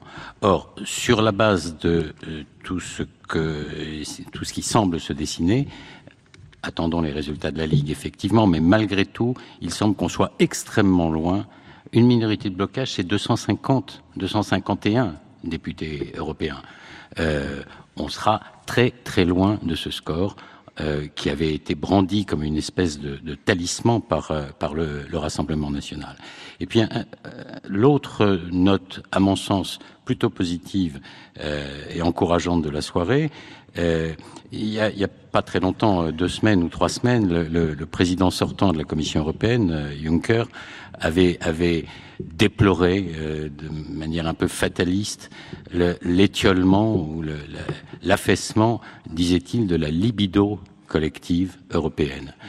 Euh, et à travers à la fois le niveau de participation et ce qui me paraît à ce stade être le relatif insuccès euh, des, partis populistes, nationalistes et anti-européens, euh, c'est plutôt, comme le disait Michel Fouché, euh, la, la, perception que les défis qui sont ceux du temps présent et ceux des années à venir ou des décennies à venir ne peuvent se gérer, et ça plusieurs l'ont dit, qu'à l'échelle européenne, et que on n'est pas obligé de faire le pari de l'impuissance de l'Europe par rapport à ces défis. Impuissance ou inefficacité dont elle a quand même largement témoigné ces dernières années. Mais voilà, il y a une sorte de, au fond, d'attente où, moi, il me semble hein, que le message un peu, un peu subliminal envoyé par les électeurs aux parlementaires européens, euh, si tout cela se confirme, tout ce qui se dessine à cette heure-ci sur la base d'estimation, euh, le message subliminal, c'est bon, bah, maintenant, ok, on a compris, les défis, c'est quoi? C'est le changement climatique, c'est le terrorisme, c'est les phénomènes migratoires, c'est la mondialisation euh, de, des brutes, comme vous le disiez, et par rapport à ça, eh bien, allez-y et faites le boulot Libido euh, collective, euh, Pierre Ducreuset, euh, Grégoire Bouillet, nous ne nous aimons pas, disait il y a, il y a quelques jours, semaines, Jean-Claude Juncker, ce sentiment d'appartenance, vous le percevez comment?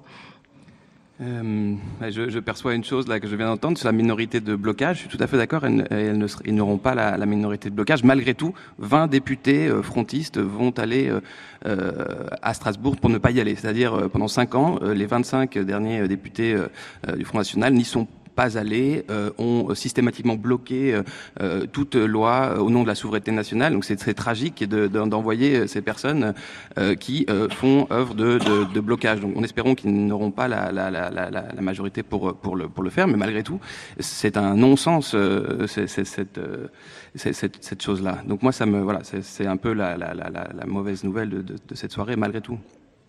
Grégoire Bouillet euh, deux, trois petites choses qui me traversent l'esprit. Euh, euh, dans toutes les thématiques que vous avez citées, climat, terrorisme, immigration, le social, non, rien. Pour moi, c'est un point aveugle du problème. tant qu'on ne parlera pas d'une Europe sociale, je pense que énormément de gens ne se reconnaîtront pas dans cette Europe. L'autre chose que j'ai envie de dire, qui est un peu plus, enfin, structurelle, j'ai envie de dire, Contrairement, enfin, moi j'aime beaucoup ce que tu dis sur les écrivains américains qui s'emparent de la nation américaine, de l'histoire américaine, et ils sont ils peuvent être très violents avec. Euh... Nous, on fait pas ça. Alors là, c'est Grégoire Bouillet qui s'adressait à Pierre Ducreuset. Oui, pardon, excuse-moi. Mais euh, en Europe, il n'y a pas de langue européenne, et c'est structurel dans la difficulté euh, aussi à fédérer, d'une certaine façon, un continent avec des histoires, des cultures, etc. Je juste, pardon, excuse-moi Guy, je terminais. Mais il y a la traduction. Voilà, il y a, mais bien sûr, d'accord, mais la traduction, euh, enfin, on va pas faire un débat sur la traduction, mais entre ce qu'on perd, ce qu'on ah, gagne. Enfin, non, mais faisons un débat là-dessus. C'est ce que disait Umberto Eco, il avait raison. Oui, mais on traduit aussi des livres américains. Je pense oui. que vous comprenez ce que je suis en train de dire. Il n'y a pas une langue européenne, c'est tout ce que je dis. Et euh, moi, j'ai fait partie d'une génération qui a vu l'Eurovision. C'est génial l'Eurovision. Moi, j'ai adoré. J'étais tout petit, je regardais l'Eurovision. Et chaque pays envoyait quelqu'un qui chantait dans sa langue. Mais c'est le concours, on gagne jamais, vous regardez quand même. Oui, mais on s'en fout de la compétition. On peut sortir juste de la compétition. Les, les, les élections, c'est la compétition. L'économie, c'est la compétition. Ok, mais sortons un tout petit peu de la compétition. C'était un champ européen incroyable de découverte. Et ça a été construit comme ça, l'Eurovision. Pour que les gens se rendent compte que les Finlandais, ils, ils, ils, ils chantaient comme ça. Et à un moment donné, qu'est-ce qui s'est passé? Ils chantent tous en anglais. Et là, c'est une, alors, où est-ce que vous voulez retrouver l'Europe si elle-même démissionne à ce point de sa culture, de son histoire, de ses particularismes? Moi, ce qui me plaît, c'est pas tant une Europe. et j'ai enfin unifié euh, unifié certainement dans ses process, dans ses lois, dans, un certain nombre de normes, etc., dans ses protections, mais, mais pas une Europe, euh, un programme unique européen. Enfin, ça, pour moi, c'est le contraire même de l'idéal européen, qui est de respecter des particularismes et de les accepter en tant que tels, et non pas avec un surdéterminisme qui fait que, eh ben, on va tous parler américain, mais on est en Europe.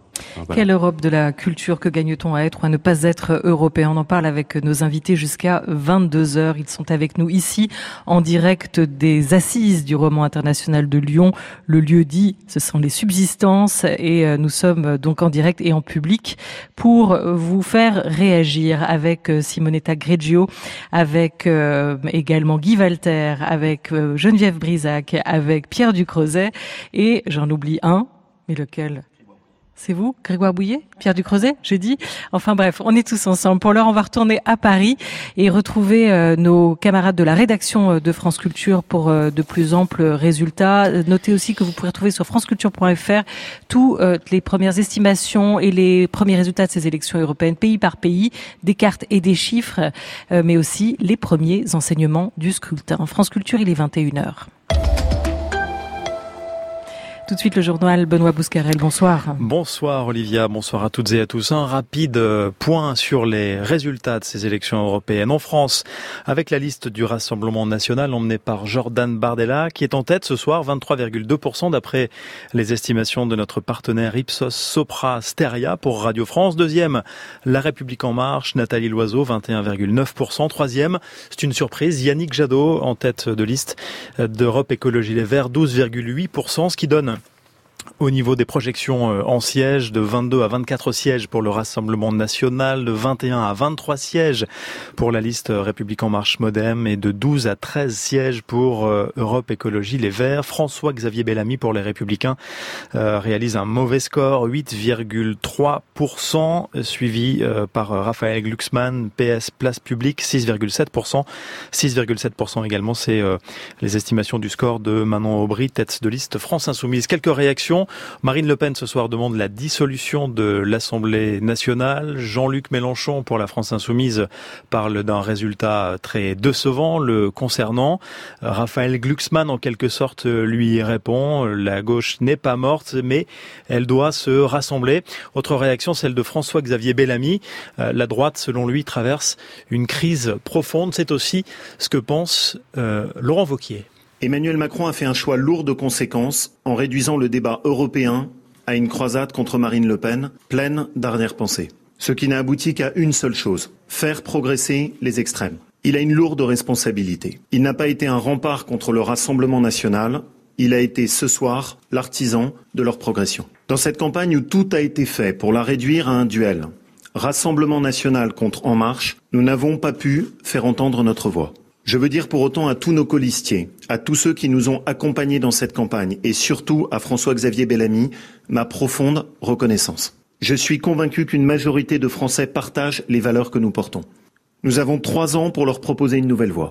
On ne peut pas laisser la France dans cette situation où les Français sont pris en otage entre la déception d'En Marche et le chaos du Rassemblement national. Nous avons trois ans pour faire naître une alternative qui soit autre chose qu'un rejet ou un choix par défaut.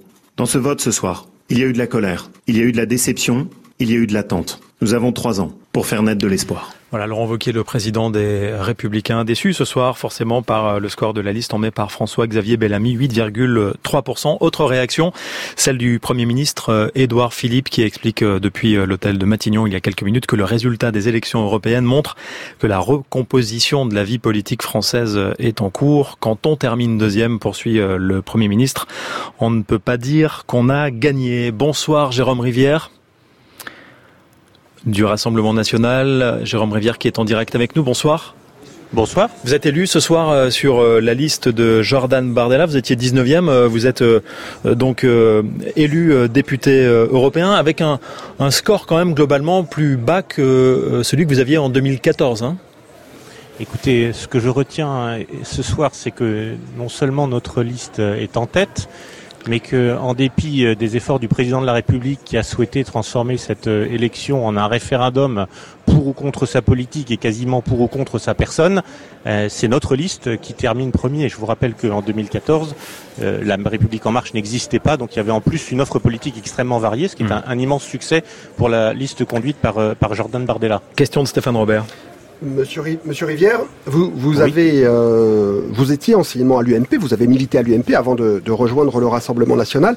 Est-ce que le score ce soir de Monsieur Bellamy euh, signifie, selon vous, que la stratégie du Rassemblement national est finalement payante? Effectivement, j'étais député UMP il y a quelques années et j'ai bien connu euh, Laurent Vauquier. Quand je l'entendais à l'instant s'exprimer sur votre antenne, euh, je réalisais à quel point il ne, continue de ne pas se remettre en cause. La réalité de l'échec de Laurent Vauquier, de la liste conduite par euh, M. Bellamy, c'est que depuis des années, ce parti tient lors des élections sur les estrades des propos qui sont très similaires à ceux du Rassemblement national mais derrière, dans la réalité, lorsqu'ils sont élus, que ce soit à l'Assemblée nationale, lorsqu'ils avaient le pouvoir, ou au Parlement européen, font une politique exactement inverse et font en gros la politique qui est celle de, la République en marche. Donc c'est ce, double visage que les Français perçoivent. Ils sont loin euh, d'accepter cette image présentée en campagne. Et aujourd'hui, ils ont clairement sanctionné. Je vous rappelle que Marine Le Pen avait, avait vu ce nouveau paradigme. Le clivage droite-gauche, aujourd'hui, il est mort clairement. Et donc le clivage, il se fait entre ceux qui d'un côté croient que les nations et cette coopération de nations libres est un avenir, et ceux qui sont des, mondialistes, des européistes, des globalistes, dont finalement euh, Laurent Wauquiez et le, parti LR font partie. Merci Jérôme Rivière euh, d'avoir répondu à nos questions ce soir. Jérôme Rivière donc du Rassemblement national avec euh, à vos côtés Anne Fauquemberg. Stéphane, est-ce qu'on peut dire que les LR, le, les Républicains, le parti des Républicains ce soir se fait siphonner des, deux côtés Bah oui, c'est bien ça ce qui se passe hein, finalement, c'est qu'on a un vote utile qui s'est exprimé, un vote utile sur la liste conduite par la République en marche et sur la liste Rassemblement national, avec ce, cette espèce de, de, sorte de référendum qui, qui, a eu lieu pour ou contre Macron, pour ou contre le pouvoir en place, pour ou contre l'Europe. Et puis finalement, bah, c'est LR qui en fait les frais, puisqu'ils sont siphonnés d'un côté par euh, la République en marche, euh, qui la droite centriste a voté vraisemblablement plus pour la République en marche que pour euh, mmh. LR. Et puis de l'autre côté, euh, siphonné également par le Rassemblement national. Et il se retrouve avec un score euh, vraiment catastrophique pour eux, 8,5%. C'est vraiment un très mauvais résultat. Nous sommes euh, toujours en compagnie d'Yves Bardon, de notre partenaire Ipsos Soprasteria. Alors, Yves Bardon, peut-être sur les motivations du vote, puisque vous avez une enquête sur ces questions très, très précises qui vont très probablement nous aider à comprendre et à analyser le, les résultats de, de, de ce soir. Il y a dans ce pays une fracture culturelle, nous disiez-vous euh, tout à l'heure euh, à 20h. C'est vrai qu'on voit vraiment la France se diviser là, hein, et se cliver, euh, comme selon le clivage de 2017. Il y a des clivages extrêmement profonds désormais en France entre deux visions. Il y a une vision totalement hostile à l'immigration pour laquelle c'est un risque qui est focalisé sur le pouvoir d'achat et sur les menaces terroristes. Ça, c'est la vision euh, Rassemblement national. Et à l'opposé, une grande proportion de Français, tout de même, rappelons-le, qui sont préoccupés par la place de la France en Europe et dans le monde, pour lesquels l'environnement est un sujet extrêmement mmh. important également, et le pouvoir d'achat, pour eux, vient après, c'est 22% euh, pour euh, les sympathisants euh, l'AREM contre 51% pour les sympathisants Rassemblement National. La vision de l'Europe, elle est très différente aussi, puisque si on leur demande si l'appartenance de la France à l'Union européenne est une bonne chose, oui, pour 93% des sympathisants l'AREM, oui, pour 19% des sympathisants Rassemblement National. Donc on voit bien les différences qui existaient déjà, comme vous le disiez tout à l'heure, mais c'est rajouté aussi un autre point qui est celui de la proximité avec les Gilets jaunes, qui portent une contestation depuis des mois et des mois. Et on voit qu'il y a 38% des électeurs Rassemblement national qui se disent hmm. proches des Gilets jaunes et euh, pas loin, 36% des électeurs euh, La République en marche qui se déclarent pas proche des Gilets jaunes. Alors les questions environnementales, vous venez de le souligner Yves Bardon, étaient euh, un, vrai moteur dans euh, ce scrutin et on peut lire les résultats euh, évidemment à la lumière de ce moteur. Écoutons la réaction ce soir de Yannick Jadot, tête de liste d'Europe Écologie Les Verts, qui fait un bon score, 12,8% des voix recueillies d'après votre estimation Yves Bardon. Nous sommes ce soir la troisième force politique en France. Les Françaises et les Français nous ont envoyé un signal très clair. Ils veulent que l'écologie aussi soit au cœur de notre vie. Merci à chaque Française et à chaque Français de votre confiance, de votre soutien et votre vote nous oblige. Yannick Jadot qui envoie euh, ce soir entre 12 et 13 euros députés à Strasbourg. On va maintenant rejoindre euh, en direct de la Bellevilloise à Paris, QG euh, du Parti Socialiste. Steven Goyer, bonsoir. Bonsoir. on partage la Bellevilloise entre soulagement et déception ce soir. Et on a entendu des gros oufs de soulagement, des applaudissements, des cris. On a vu des personnes qui se prenaient dans les bras. On a même entendu parler de remontada. C'est dire si la tension était forte quelques minutes avant les résultats. Philippe, un militant euh, rencontré juste avant les annonces, me disait qu'il croisait les doigts pour que le score soit de 5,5%. Un souhait assez largement comblé. Même état d'esprit pour Pierre Larouturou, a priori élu député européen ce soir. Tout le monde nous voyait nous planter, mais on est encore là. Fin de citation. Il y a d'abord cette joie d'avoir eu en quelque, d'avoir en quelque sorte sauvé les meubles, et il y a chez beaucoup de militants des regrets, celle d'une gauche jamais éparpillée à ce niveau-là. La tête de liste Raphaël Glucksmann a tout à l'heure dénoncé cette gauche façon puzzle et évoqué la refondation d'une véritable force de gauche démocratique devant la centaine de personnes, de militants rassemblés. Raphaël Glucksmann a parlé d'un message d'espoir, mais aussi d'un avertissement. Pas question ce soir de faire la fête face aux résultats à nouveau très élevés du Rassemblement national. Merci Steven Goyer en direct de la Bellevilloise à Paris avant de retrouver Angélique Boin euh, depuis Bruxelles pour un premier euh, tour d'horizon euh, des résultats au niveau européen. Une nouvelle estimation qui vient tout juste de nous parvenir d'Ipsos Soprasteria, notre partenaire ce soir, avec un, un, duel à la tête qui se resserre, hein, qui Stéphane Robert. Qui se resserre un petit peu puisque la liste conduite par Nathalie Loiseau, La République en marche, ferait 22,1% et la liste conduite par Jordan Bardella, le, Rassemblement national, 23,3%. Donc ça se resserre un tout petit peu. Euh, le bon score des Verts se confirme pour Yannick Jadot avec 13,1%. Euh, un peu plus encore que ce qu'on imaginait. Et puis le très mauvais score de François-Xavier Bellamis se confirme également 8,4%. Le fait d'être derrière le Rassemblement national n'est évidemment pas une victoire pour nous. Euh, réaction de Sibeth Ndiaye, porte-parole du gouvernement à l'instant. Bonsoir Angélique Boin. Bonsoir. En direct euh, de Bruxelles. Alors, euh, au niveau européen maintenant, euh, Angélique, est-ce qu'on peut faire un, premier point, une première photographie du nouveau Parlement européen ce soir? Oui, le Parlement européen vient de, proposer une, photo. Hein. Il faut être prudent parce que cette photo est basée sur des résultats partiels. Certains sondages sortis des urnes également, car précisons-le, on vote encore en Italie jusqu'à 23 heures. Prudence donc.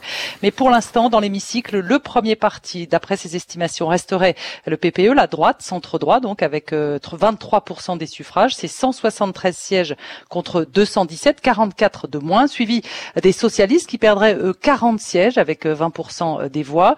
Les libéraux, dans lesquels le service de presse du Parlement a comptabilisé les élus de la République en marche, obtiendraient 14% euh, des votes et pourraient constituer donc un groupe à 102 élus contre 68 aujourd'hui.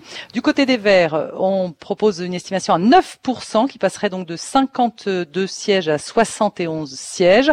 Les trois groupes eurosceptiques eux, sont chacun crédités de, 7 à 8 des, des, sièges, ce qui ferait entre 21 euh, et 24 euh, mais on sait qu'ils auront beaucoup de mal à constituer un groupe unique. Hein. Donc le groupe, pour information, dans lequel siège le parti de, de l'italien Matteo Salvini et le RN de Marine Le Pen, passerait de 37 eurodéputés à 50 sièges et gagnerait donc 20 euh, sièges selon cette première projection. Enfin, la gauche radicale est annoncée à 5,5% en perte de 10 sièges. Un mot sur le taux de participation au plus haut depuis 20 ans d'après le Parlement dans 27 sept pays. On attend encore les chiffres du Royaume-Uni, eh bien 51% des citoyens se sont déplacés contre 42% en 2014. Angélique Boin, direct de Bruxelles, notre correspondante euh, permanente depuis la capitale européenne. Merci beaucoup. Annabelle Grelier, des résultats euh, complémentaires sur, sur l'Europe? Oui, revenons vite. L'Allemagne, la CDU, CSU d'Angela Merkel chute, mais arrive en tête avec 28%, euh, le plus faible score de son histoire. À noter l'envolée des Verts qui arrive en seconde hmm. position avec 20 à 22%. L'extrême droite qui recule en Autriche.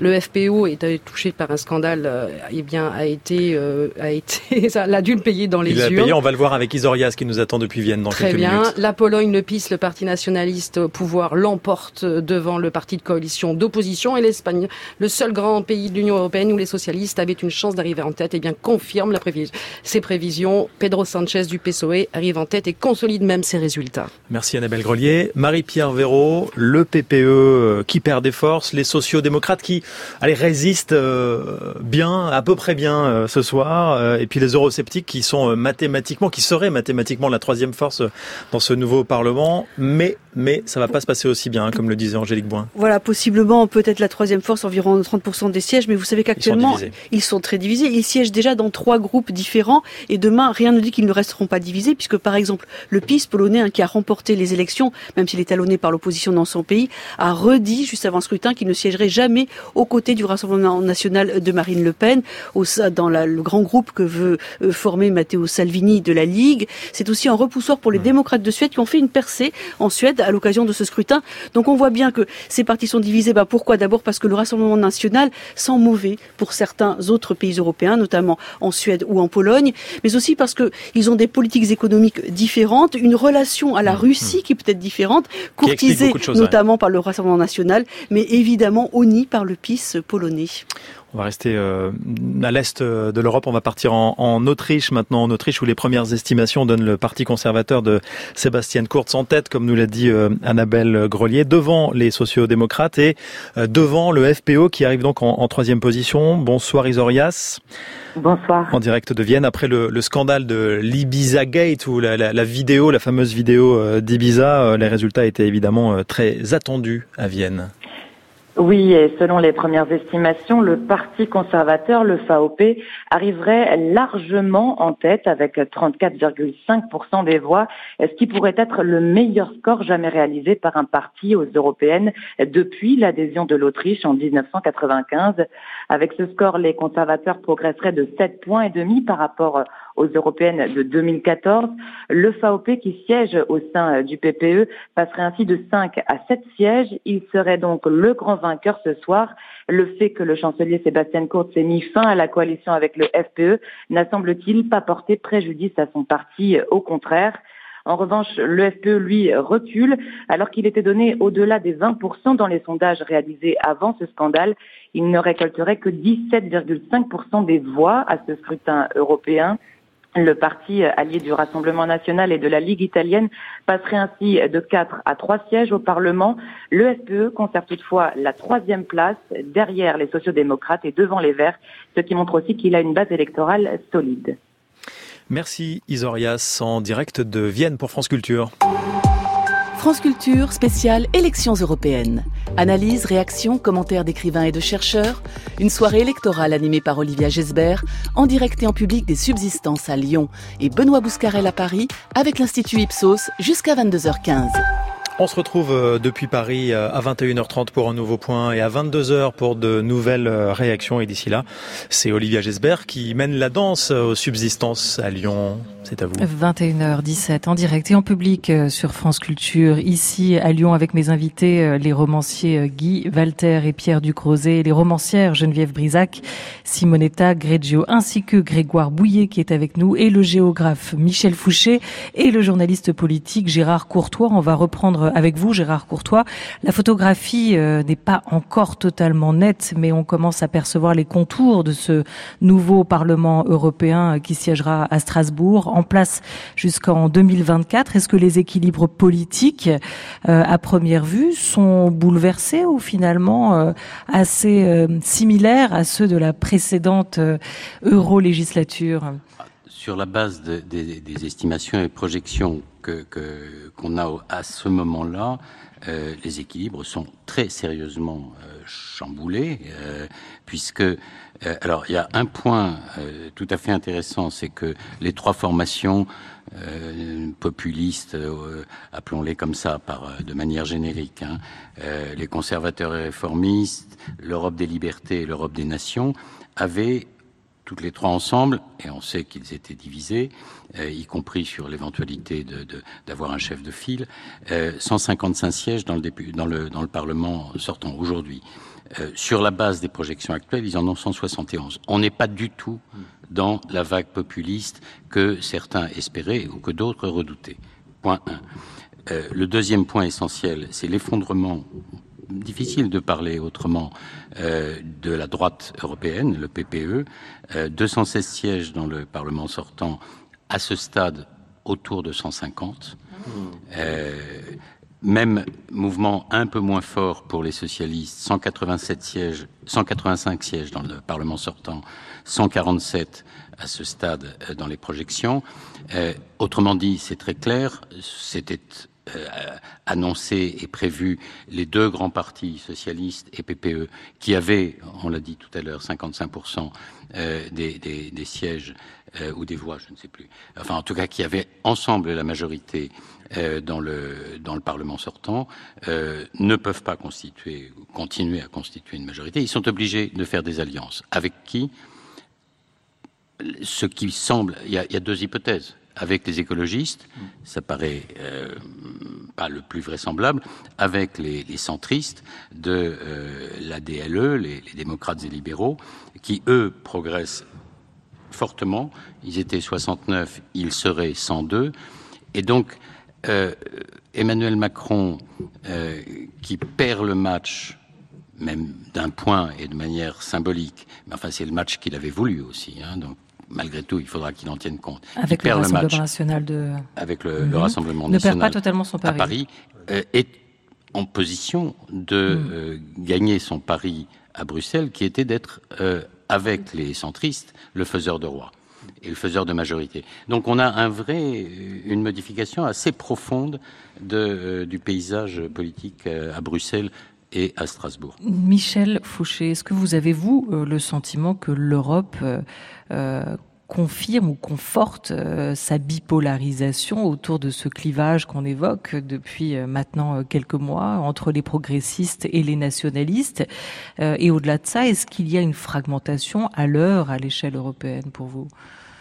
Non, je ne crois pas du tout qu'il y ait une bipolarisation parce que les, comme le vient de le dire Gérard Courtois, moi j'ai à peu près j'ai regardé les projections du Parlement européen, ils sont à 22% donc un cinquième. Donc c'est pas une, major, une minorité de blocage et ils ne progressent pas. Les progrès, ils sont internes, c'est la Ligue essentiellement qui, qui progresse. Le il, c'est quoi Les eurosceptiques euh, Oui, enfin, c'est les trois partis hmm. qui regroupent euh, la Ligue, le mouvement 5 étoiles, le Rassemblement national, le UKIP et, et, et pro-Brexit, parce qu'il faut aussi tenir compte qu'on n'a pas encore les résultats britanniques, mais euh, si les Britanniques s'en vont le 30 octobre, ça va affaiblir les partis nationalistes. Euh, donc ces trois, ces trois ensembles-là, donc on a des Italiens, des Polonais, des Français, quelques Belges, quelques Nordiques et les Britanniques, ils ne pèsent que le cinquième du Parlement européen. Donc euh, il n'y a donc euh, on ne peut pas parler de bipolarisation. Hein. Vous avez ce groupe divisé et qui restera divisé parce que il y a euh, deux points d'achoppement, c'est les politiques migratoires.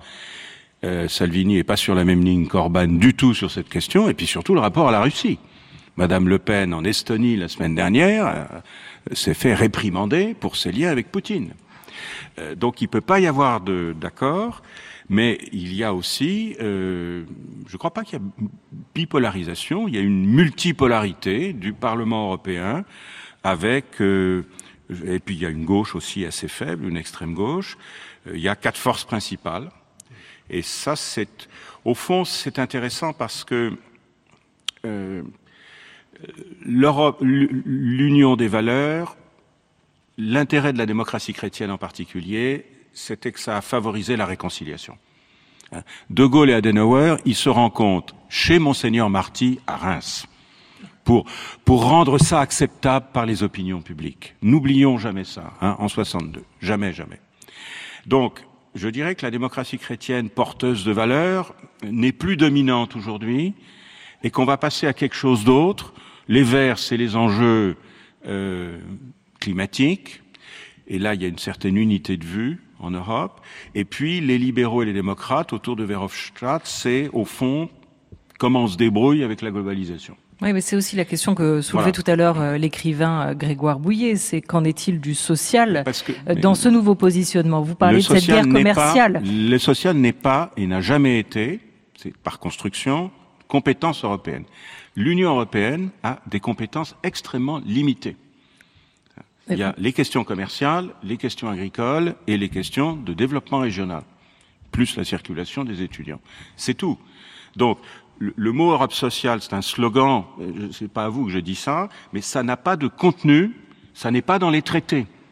De même que les questions de sécurité ne sont pas dans les traités, mais c'est la demande principale aujourd'hui des citoyens. Donc il faut, euh, comme le dit un, expert néerlandais, il faut improviser aujourd'hui euh, hors traité.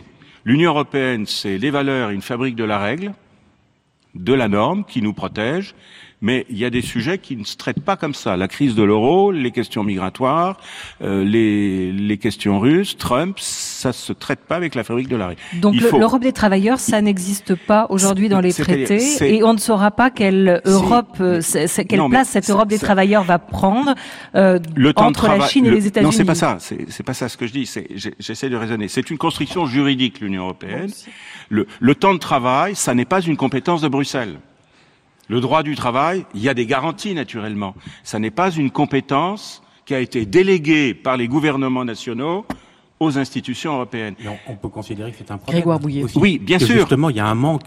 bien euh, entendu. Et, comment est-ce qu'on peut créer des Européens il, si justement leurs conditions de vie ne sont pas prises en compte S'il y a un changement dans le rapport de force au Parlement européen et à la Commission, cette question pourrait être mise sur la table.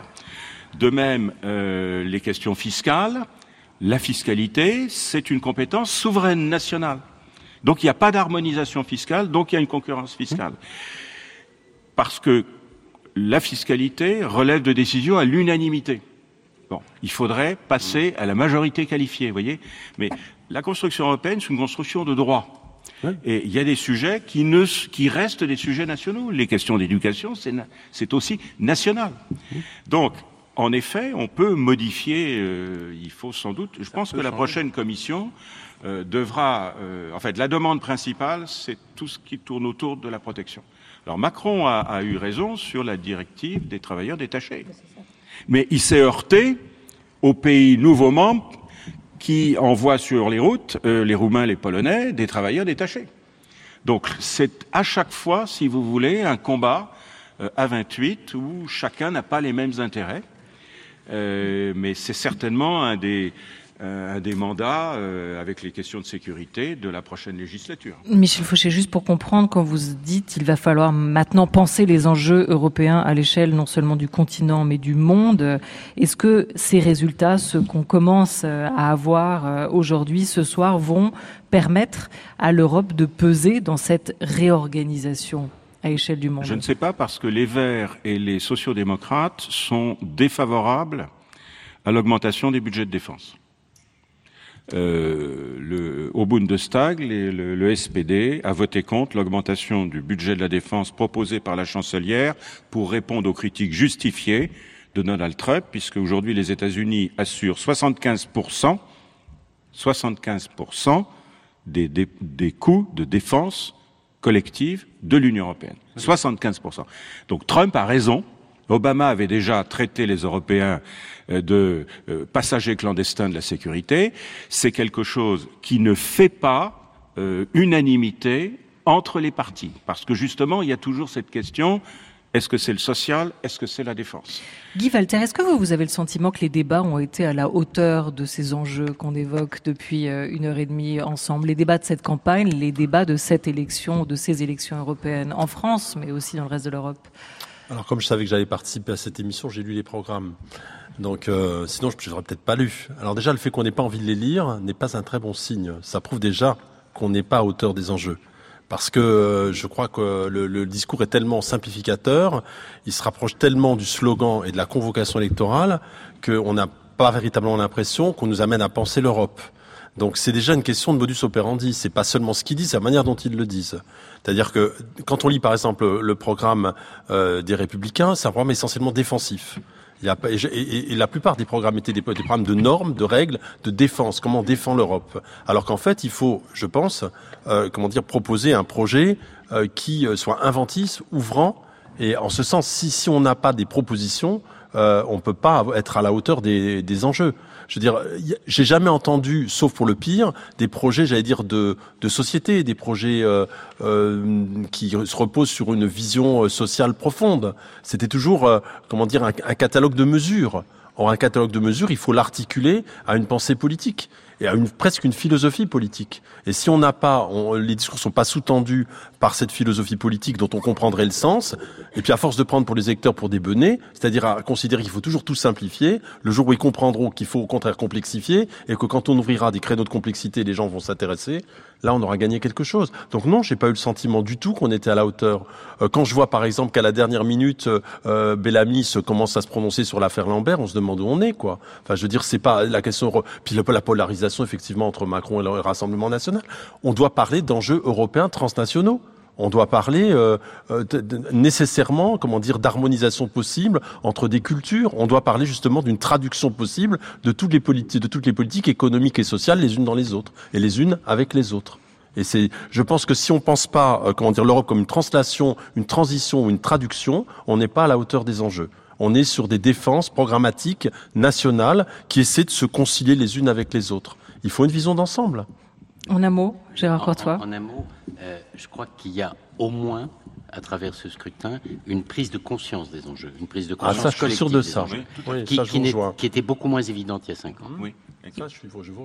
On va voir ensemble aussi si le Parlement européen sera peut-être demain euh, une caisse de résonance de ces intérêts, de ces enjeux nationaux, mais à échelle européenne. Est-ce que ça va ressurgir dans l'enceinte du Parlement européen? Pour l'heure, on part à Paris faire un point sur les derniers résultats avec la rédaction de France Culture et Benoît Bouscarel. Il est 21h30.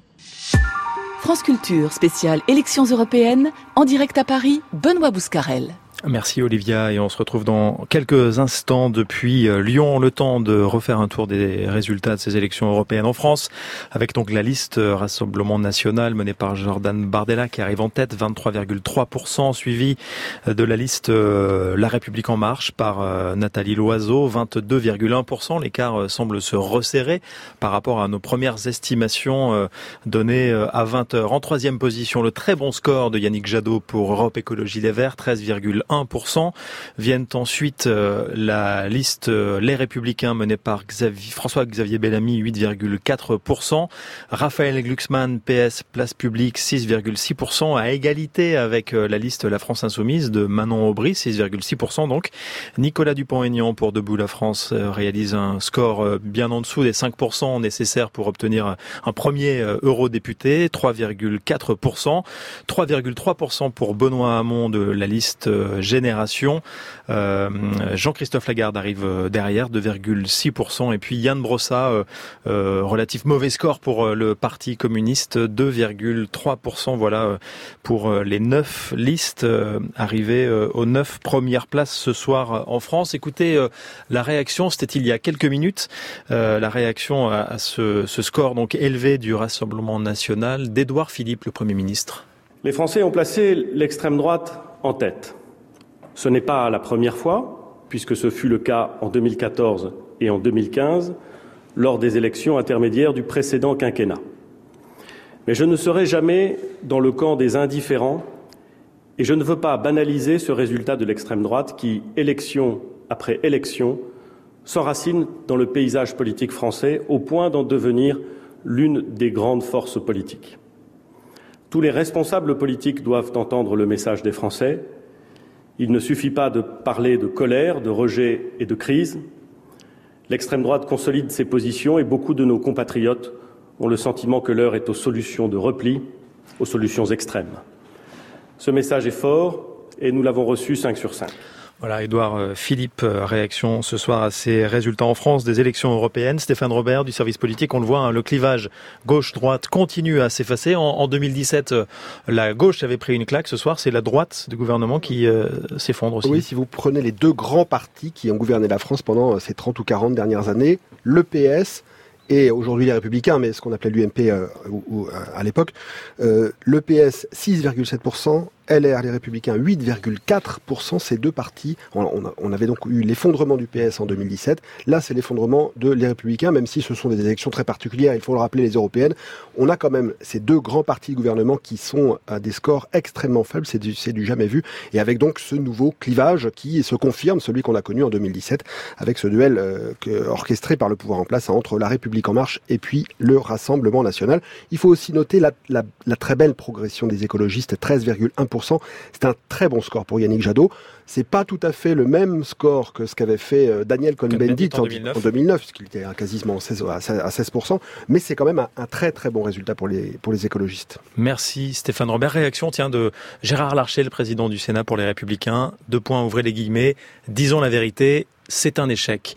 On retrouve euh, Olivia Gesbert euh, dans quelques secondes en direct de Lyon. Euh, ah bah tout de suite même. Allez-y, c'est Olivia. Merci. On est effectivement ici avec nos invités. Alors peut-être deux réactions. Une sur euh, les mots de, de, Gérard Larcher. C'est un échec, euh, oui, effectivement, mais pas qu'en France. Sur aussi une droite traditionnelle des républicains en France, mais aussi le Parti populaire en Espagne, ou les chrétiens démocrates aux Pays-Bas, qui connaissent aujourd'hui un, un, relatif échec, voire une déroute. Euh, Guy Walter Est-ce qu'il y a un, problème de, lisibilité euh, pour vous du discours à droite, tout simplement, voire pire, un problème de projet? Bah, Moi, je pense que c'est au contraire, c'est très clair, c'est très lisible. C'est-à-dire, c'est vraiment euh, l'option, je dirais, conservatrice ou très conservatrice de Bellamy qui a été refusée. Je pense que si la droite s'était inventé un axe démocrate européen, elle aurait gagné beaucoup plus de voix. C'est un mauvais choix stratégique, ni plus ni moins.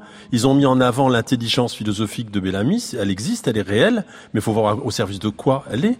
Je veux dire, euh, et donc là, on a, c'est un véritable rejet. Je crois qu'il faut qu'ils comprennent que ce qu'ils ont voulu proposer aux électeurs de droite n'a pas marché, que les jupéistes, euh, les démocrates, les libéraux, ils sont pas allés vers Macron, ou ils sont allés peut-être aussi vers la transition écologique, parce que finalement tous les programmes sont teintés par cette question de l'écologie. Donc oui, euh, mais c'est, non, c'est ultra lisible. Et la plupart, et la plupart des partis ont d'ailleurs verdi euh, leur programme Geneviève Brisac sur ces trois enjeux que vous évoquiez tout à l'heure les, femmes, l'écologie, l'environnement et la question des migrants et de l'altérité, au fait aussi. Hein. Je voulais, oui, exactement dans le sens de ce que dit euh, Guy. Il me semble que, enfin, le vieux, il y a un vieux proverbe électoral qui dit qu'on préfère toujours euh, l'original à la copie. Non, je ça me rappelle quelque chose dans ce genre-là. Donc, ben, l'original, c'est l'extrême droite sur les valeurs et sur le contenu. Pourquoi aller voter pour une droite qui court après l'extrême droite de toutes ses forces, sans jamais la rattraper, que ce soit Vauquier ou Bellamy, sur ces trois questions que qu'on a évoquées. Moi, il me semble quand même que ben, l'espoir, l'énergie, elle vient quand il y a des mesures inattendues ou des choses euh, qu'on pouvait espérer et qu'on voit surgir, que ce soit bon, les marches de la jeunesse pour euh, l'écologie, ça a vraiment frappé les esprits et c'est bien ça le résultat pour, pour Jadot, il est évidemment le, résultat de, de, ça.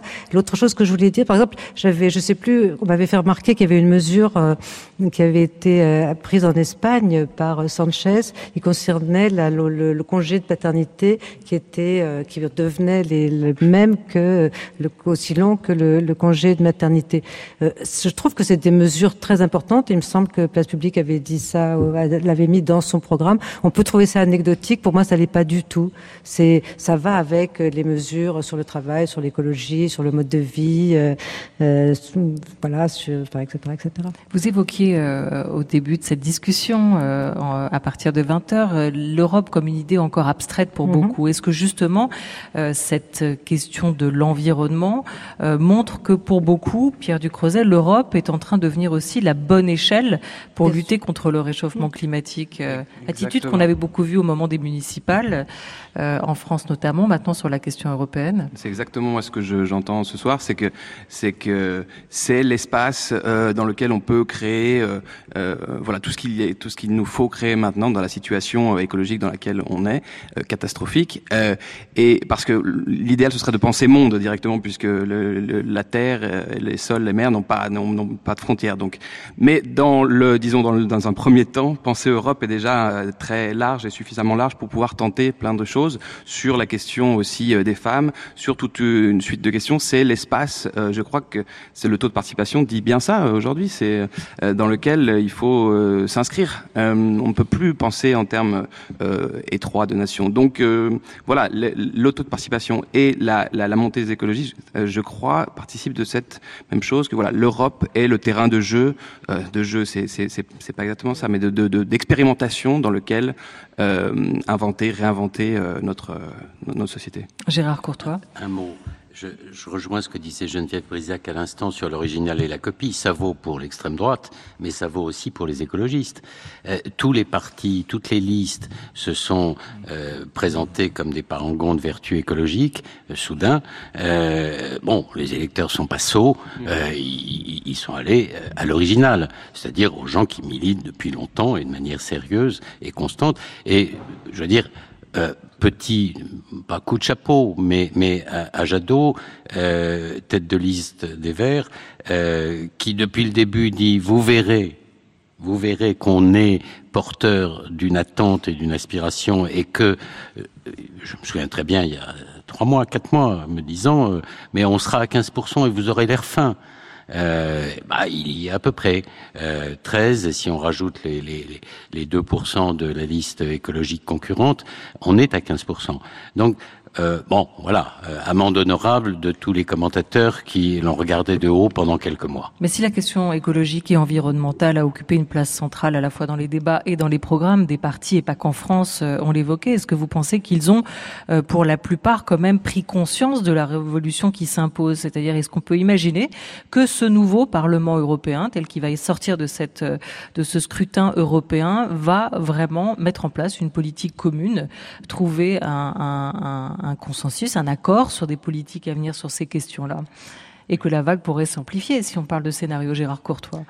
Là, là je suis beaucoup plus dubitatif, hélas. Mmh. Euh, bien aveugle, beaucoup aussi. plus dubitatif. Non, mais tout simplement, il y a, il y a une question de rapport de force. Hein. Ils, ont, ils vont avoir à peu près 10% des sièges au Parlement.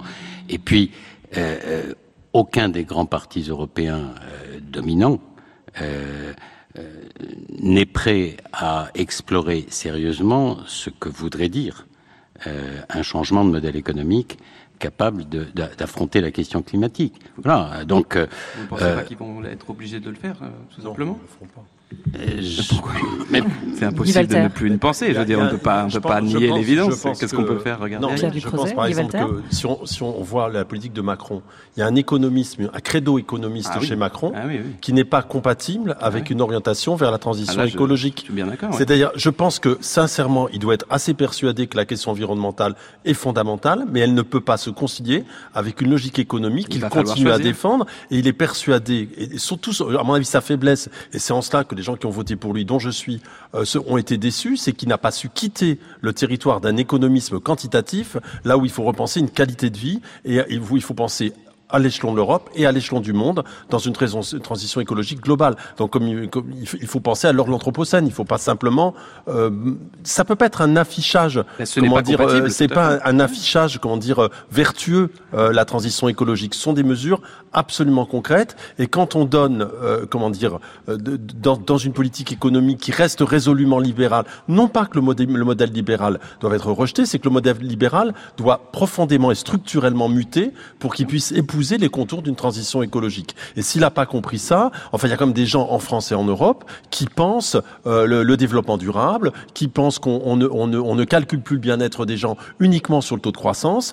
Quand même, je pense aux travaux des lois Laurent, mais il y en a plein d'autres euh, qui sont quand même des travaux importants. Et je pense qu'il y a une demande sociale, politique chez les citoyens, qu'on ne considère plus l'évaluation de leur vie uniquement avec des critères de croissance.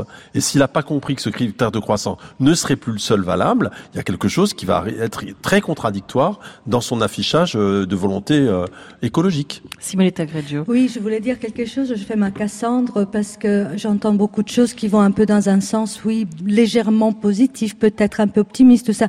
Moi, j'ai un dicton que j'adore qui est désastre égale nouvelle chance. Moi, je sais pas où est la nouvelle chance là-dedans parce que d'après ce que je vois se dessiner en Italie, on a à peu près 29% avec la Lega et 24% du Movimento 5 Stelle. Qu'est-ce que ça veut dire ça? Allons voir quelque chose qui n'est pas vraiment mon terrain, mais c'est l'économie pure. Ça veut dire qu'on sort de l'Europe parce qu'il y a un, un, un, un, Italix en quelque part. Parce que là, euh, les marchés financiers ne vont pas tenir.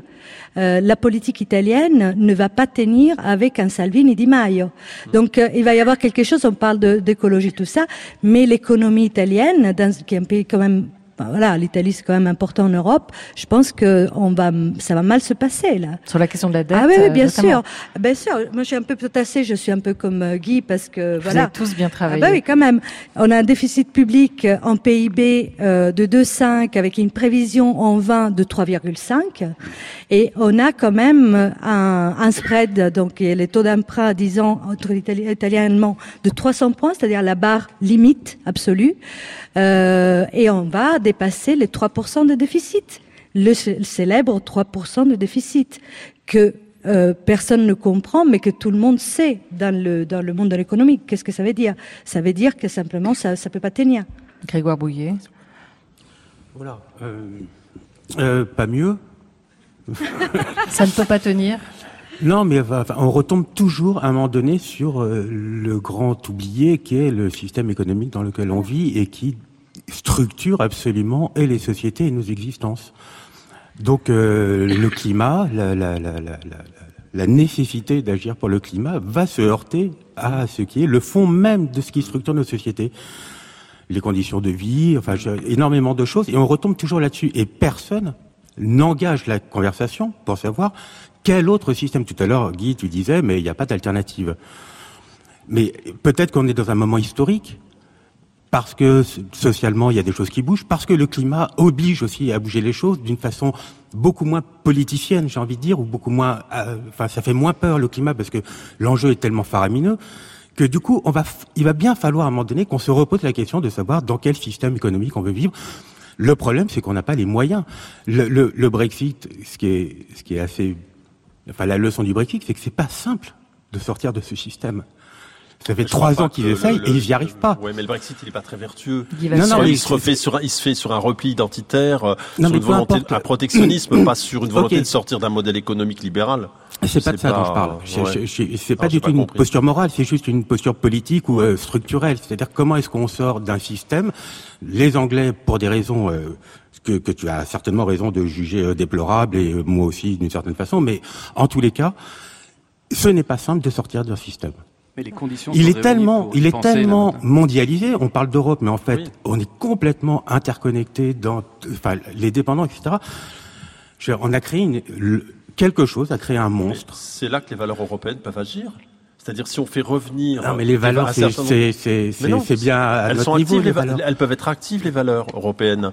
Je, je, pense que si on, par exemple, on, on, on, décide de contester le primat économique et qu'on remet effectivement la question environnementale au centre de notre réflexion, ce sera pas simplement la, la, la, la politique écologiste sera pas non, simplement non, mais un correctif. ton optimisme, hein, mais, faut, mais moi je non, vois mais pas, pas comment et quelles sont les énergies. Ben, il faudra bien décideuses on est tenu de qui seraient faire, on est tenu de le faire exactement. Ben, on, qui ça, on, mais toi, je pense, moi, non, non, mais, mais je pense que les jeunes générations, euh, la menace est telle que de toute façon, à un moment donné, il faudra répondre en responsabilité à la demande d'une population qui veut sortir d'un certain modèle économiste. Peu, je vais être un peu stupide. On a mis les Cassandres non, à mais... droite de ce tour de table. non, je vais faire mon stupide, Donc Grégoire. Bouillet, un mot, puis après, mais... je, je, je, crois que Geneviève Rizac aimerait peut-être tenter d'arbitrer ou en oui, tout cas juste, apporter C'est juste aussi un, sa voix au un débat. élément, il fait une anecdote et on a droit aux anecdotes aussi, mais Tout, quand on voit que quand un certain nombre... Alors, je déteste ces mots parce que tout de suite, ça, ça, ça typologie socialement, etc. Mais qui ont les moyens se construire des bunkers en prévision de la catastrophe climatique. Mmh. Je, je les sens pas très mobilisés pour changer quelque chose, quoi. Non, mais, non, mais moi je crois, la, je, je crois, la, je crois que la jeunesse s'est levée Ah, pour faire oui, naître un autre monde. bien. Ça paraît, ça paraît comme ça un peu utopique, mais je pense que et puis on n'aura pas le choix. Il va bien falloir que l'économie euh, change, se- structurellement, euh, comment dire, bouge pour que le monde reste vivable. On va avoir ce qu'on appelle des réfugiés climatiques. On va avoir des territoires qui vont être menacés. On va- la question de l'immigration va être fortement teintée par la question écologique, et on aura des devoirs, j'allais dire humains, de réponse. Et les devoirs de, enfin, ce devoir de réponse, il va passer par une structuration économique qui va devoir bouger. C'est très beau, mais je pense qu'il y, a- y des gens qui on sont pas absolument choix. pas dans cette euh, logique. Geneviève Brisac. Euh, oui, moi je crois qu'on va en revenir, je suis absolument d'accord avec Guy, on va revenir à des valeurs d'éducation, de transmission, de partage, et on n'est pas obligé de partir euh, battu d'avance. Alors sur un peu sur un autre plan, euh, je pense que beaucoup de décisions se prennent à Strasbourg, enfin pour ce que j'ai entendu, ce que j'ai compris, en termes de pression de lobby, puisqu'il y a des lobbies qui travaillent au Parlement européen de manière très active, et puis il y a aussi des contre-lobbies, euh, enfin, ou des lobbies écologiques euh, qui euh, s'activent également. Et donc, il y a quand même des forces qui sont à l'œuvre et qui changent. J'avais écouté Claire Nouvian euh, expliquer que son lobby, euh, qui s'appelle Bloom, je crois, luttait contre la pêche électrique et remportait des victoires en faisant des alliances au Parlement européen. Alors là, on n'est pas au niveau des idées générales et des utopies, mais bien du terrain très concret de Claire choses. qui était sur la liste de Raphaël Glucksmann. Oui, euh, oui, c'est vrai. Mais mm. pour moi, ça me donne confiance qu'il y ait des personnes comme ça qui n'ont qui n'ont pas tellement, qui ne brassent pas de, du vent comme moi, mais qui sont sur le terrain et se battent au Parlement européen pour des choses très concrètes et qui me donnent confiance et qui me donnent euh, oui, du courage. Michel Fouché, que peut l'Europe sur ces enjeux euh, essentiels selon nos invités euh, romanciers ce soir, à la fois le social qu'évoquait Grégoire Bouillet toujours, mais surtout cette question de l'environnement, de l'écologie qui semble ici vous réunir à Lyon. Javier Cercas, l'écrivain espagnol, nous disait que pour lui, l'Europe était la seule utopie raisonnable. C'est une chose, mais est-ce qu'elle pourra faire plus et répondre un peu à ces enjeux? La question, c'est le vocabulaire. Europe, c'est, je dirais, ça n'existe pas comme ça quand on décide d'une action climatique. C'est les chefs et de gouvernement. Alors, les chefs d'État et de gouvernement, en octobre 2014, se sont mis d'accord sur ce qu'on appelle, c'est un peu technique, un paquet énergie-climat qui prolonge le précédent, horizon 2030. Il y a trois objectifs chiffrés et euh, vérifiable, vérifiable, parce qu'il y a derrière ça énormément d'investissements. Le plan Juncker, Juncker a mis en place un système où de l'argent communautaire qui a un effet de levier tout à fait extraordinaire, hein, 350 milliards d'euros, dont les questions climatiques, les questions de nouvelles technologies et de recherche. La France est d'ailleurs le premier pays bénéficiaire de ça, personne n'en a parlé. Le paquet énergie-climat, c'est très simple, j'ai vérifié, réduire les émissions de gaz à effet de serre de 40% par rapport au niveau de 90, augmenter la part des énergies renouvelables à 27% l'efficacité énergétique à 27%. Le paquet précédent, c'était 20-20-20. Donc, en fait, l'espace de l'Union européenne est très en avance sur tout le reste du monde, à l'exception de certaines provinces chinoises, en matière de politique euh, euh, visant à long terme à une économie beaucoup moins euh, carbonée. Donc ça, c'est pas l'Europe, ce sont les chefs d'État et de gouvernement réunis en Conseil européen qui ont pris cette décision. Après, c'est validé par le Parlement et c'est mis en œuvre par la Commission. Donc ça, c'est un excellent exemple. Alors pourquoi ça se décide à l'échelle européenne? Parce que faut éviter tout simplement les distorsions de concurrence. Si on fait un effort euh, en France dans l'industrie automobile pour décarboner et qu'on ne le fait pas en Allemagne, il y a une distorsion de concurrence. Donc le, le, le fait qu'on soit en concurrence et dans un grand marché, finalement, oblige à coordonner les politiques. Alors après, il y a des États plus en avance que d'autres. Le Danemark est sur les éoliennes. La France ne veut pas d'éoliennes de mer. Nous, on est dans le nucléaire. Mais comment vous arrivez-vous, Michel Fouché, à croire à un dessin, voire un destin commun, quand on voit que sur la question euh, assez évidente aujourd'hui pour beaucoup d'Européens de la taxe GAFA, la France et l'Allemagne n'arrivent pas à se mettre d'accord Parce qu'on a des intérêts différents, si vous voulez. Quand, quand j'appelle à, à, à penser, c'est pas refonder le projet européen, parce que c'est anxiogène, on n'a pas besoin de le refonder a besoin de le faire fonctionner un peu mieux. Mais quand on réfléchit à une échelle nouvelle, qui est l'échelle mondiale, aux, aux, intérêts européens, on se rend compte que dans un certain nombre de cas, il n'y a pas de convergence. Donc on peut être d'accord entre la France et l'Allemagne sur des programmes dans l'espace carolingien, et on peut être en désaccord sur des questions mondiales. Alors l'exemple des GAFA, tout à fait intéressant. Les Allemands euh, sont terrorisés par la menace de taxes sur les exportations d'automobiles, BMW, Mercedes, Volkswagen, c'est un marché pour les entreprises allemandes aux États-Unis de plus de 40 milliards d'euros. Et donc, ils ne soutiennent pas euh, Bruno Le Maire sur la taxation sur les GAFA. Même chose avec l'Irlande, qui, avec une politique de fiscale euh, très généreuse, parce qu'il fallait bien que l'Irlande s'en sorte, hein, face au Royaume-Uni, a abrité tous les sièges sociaux européens des GAFA. Donc vous avez des pays en rattrapage qui euh, sont plus généreux que d'autres.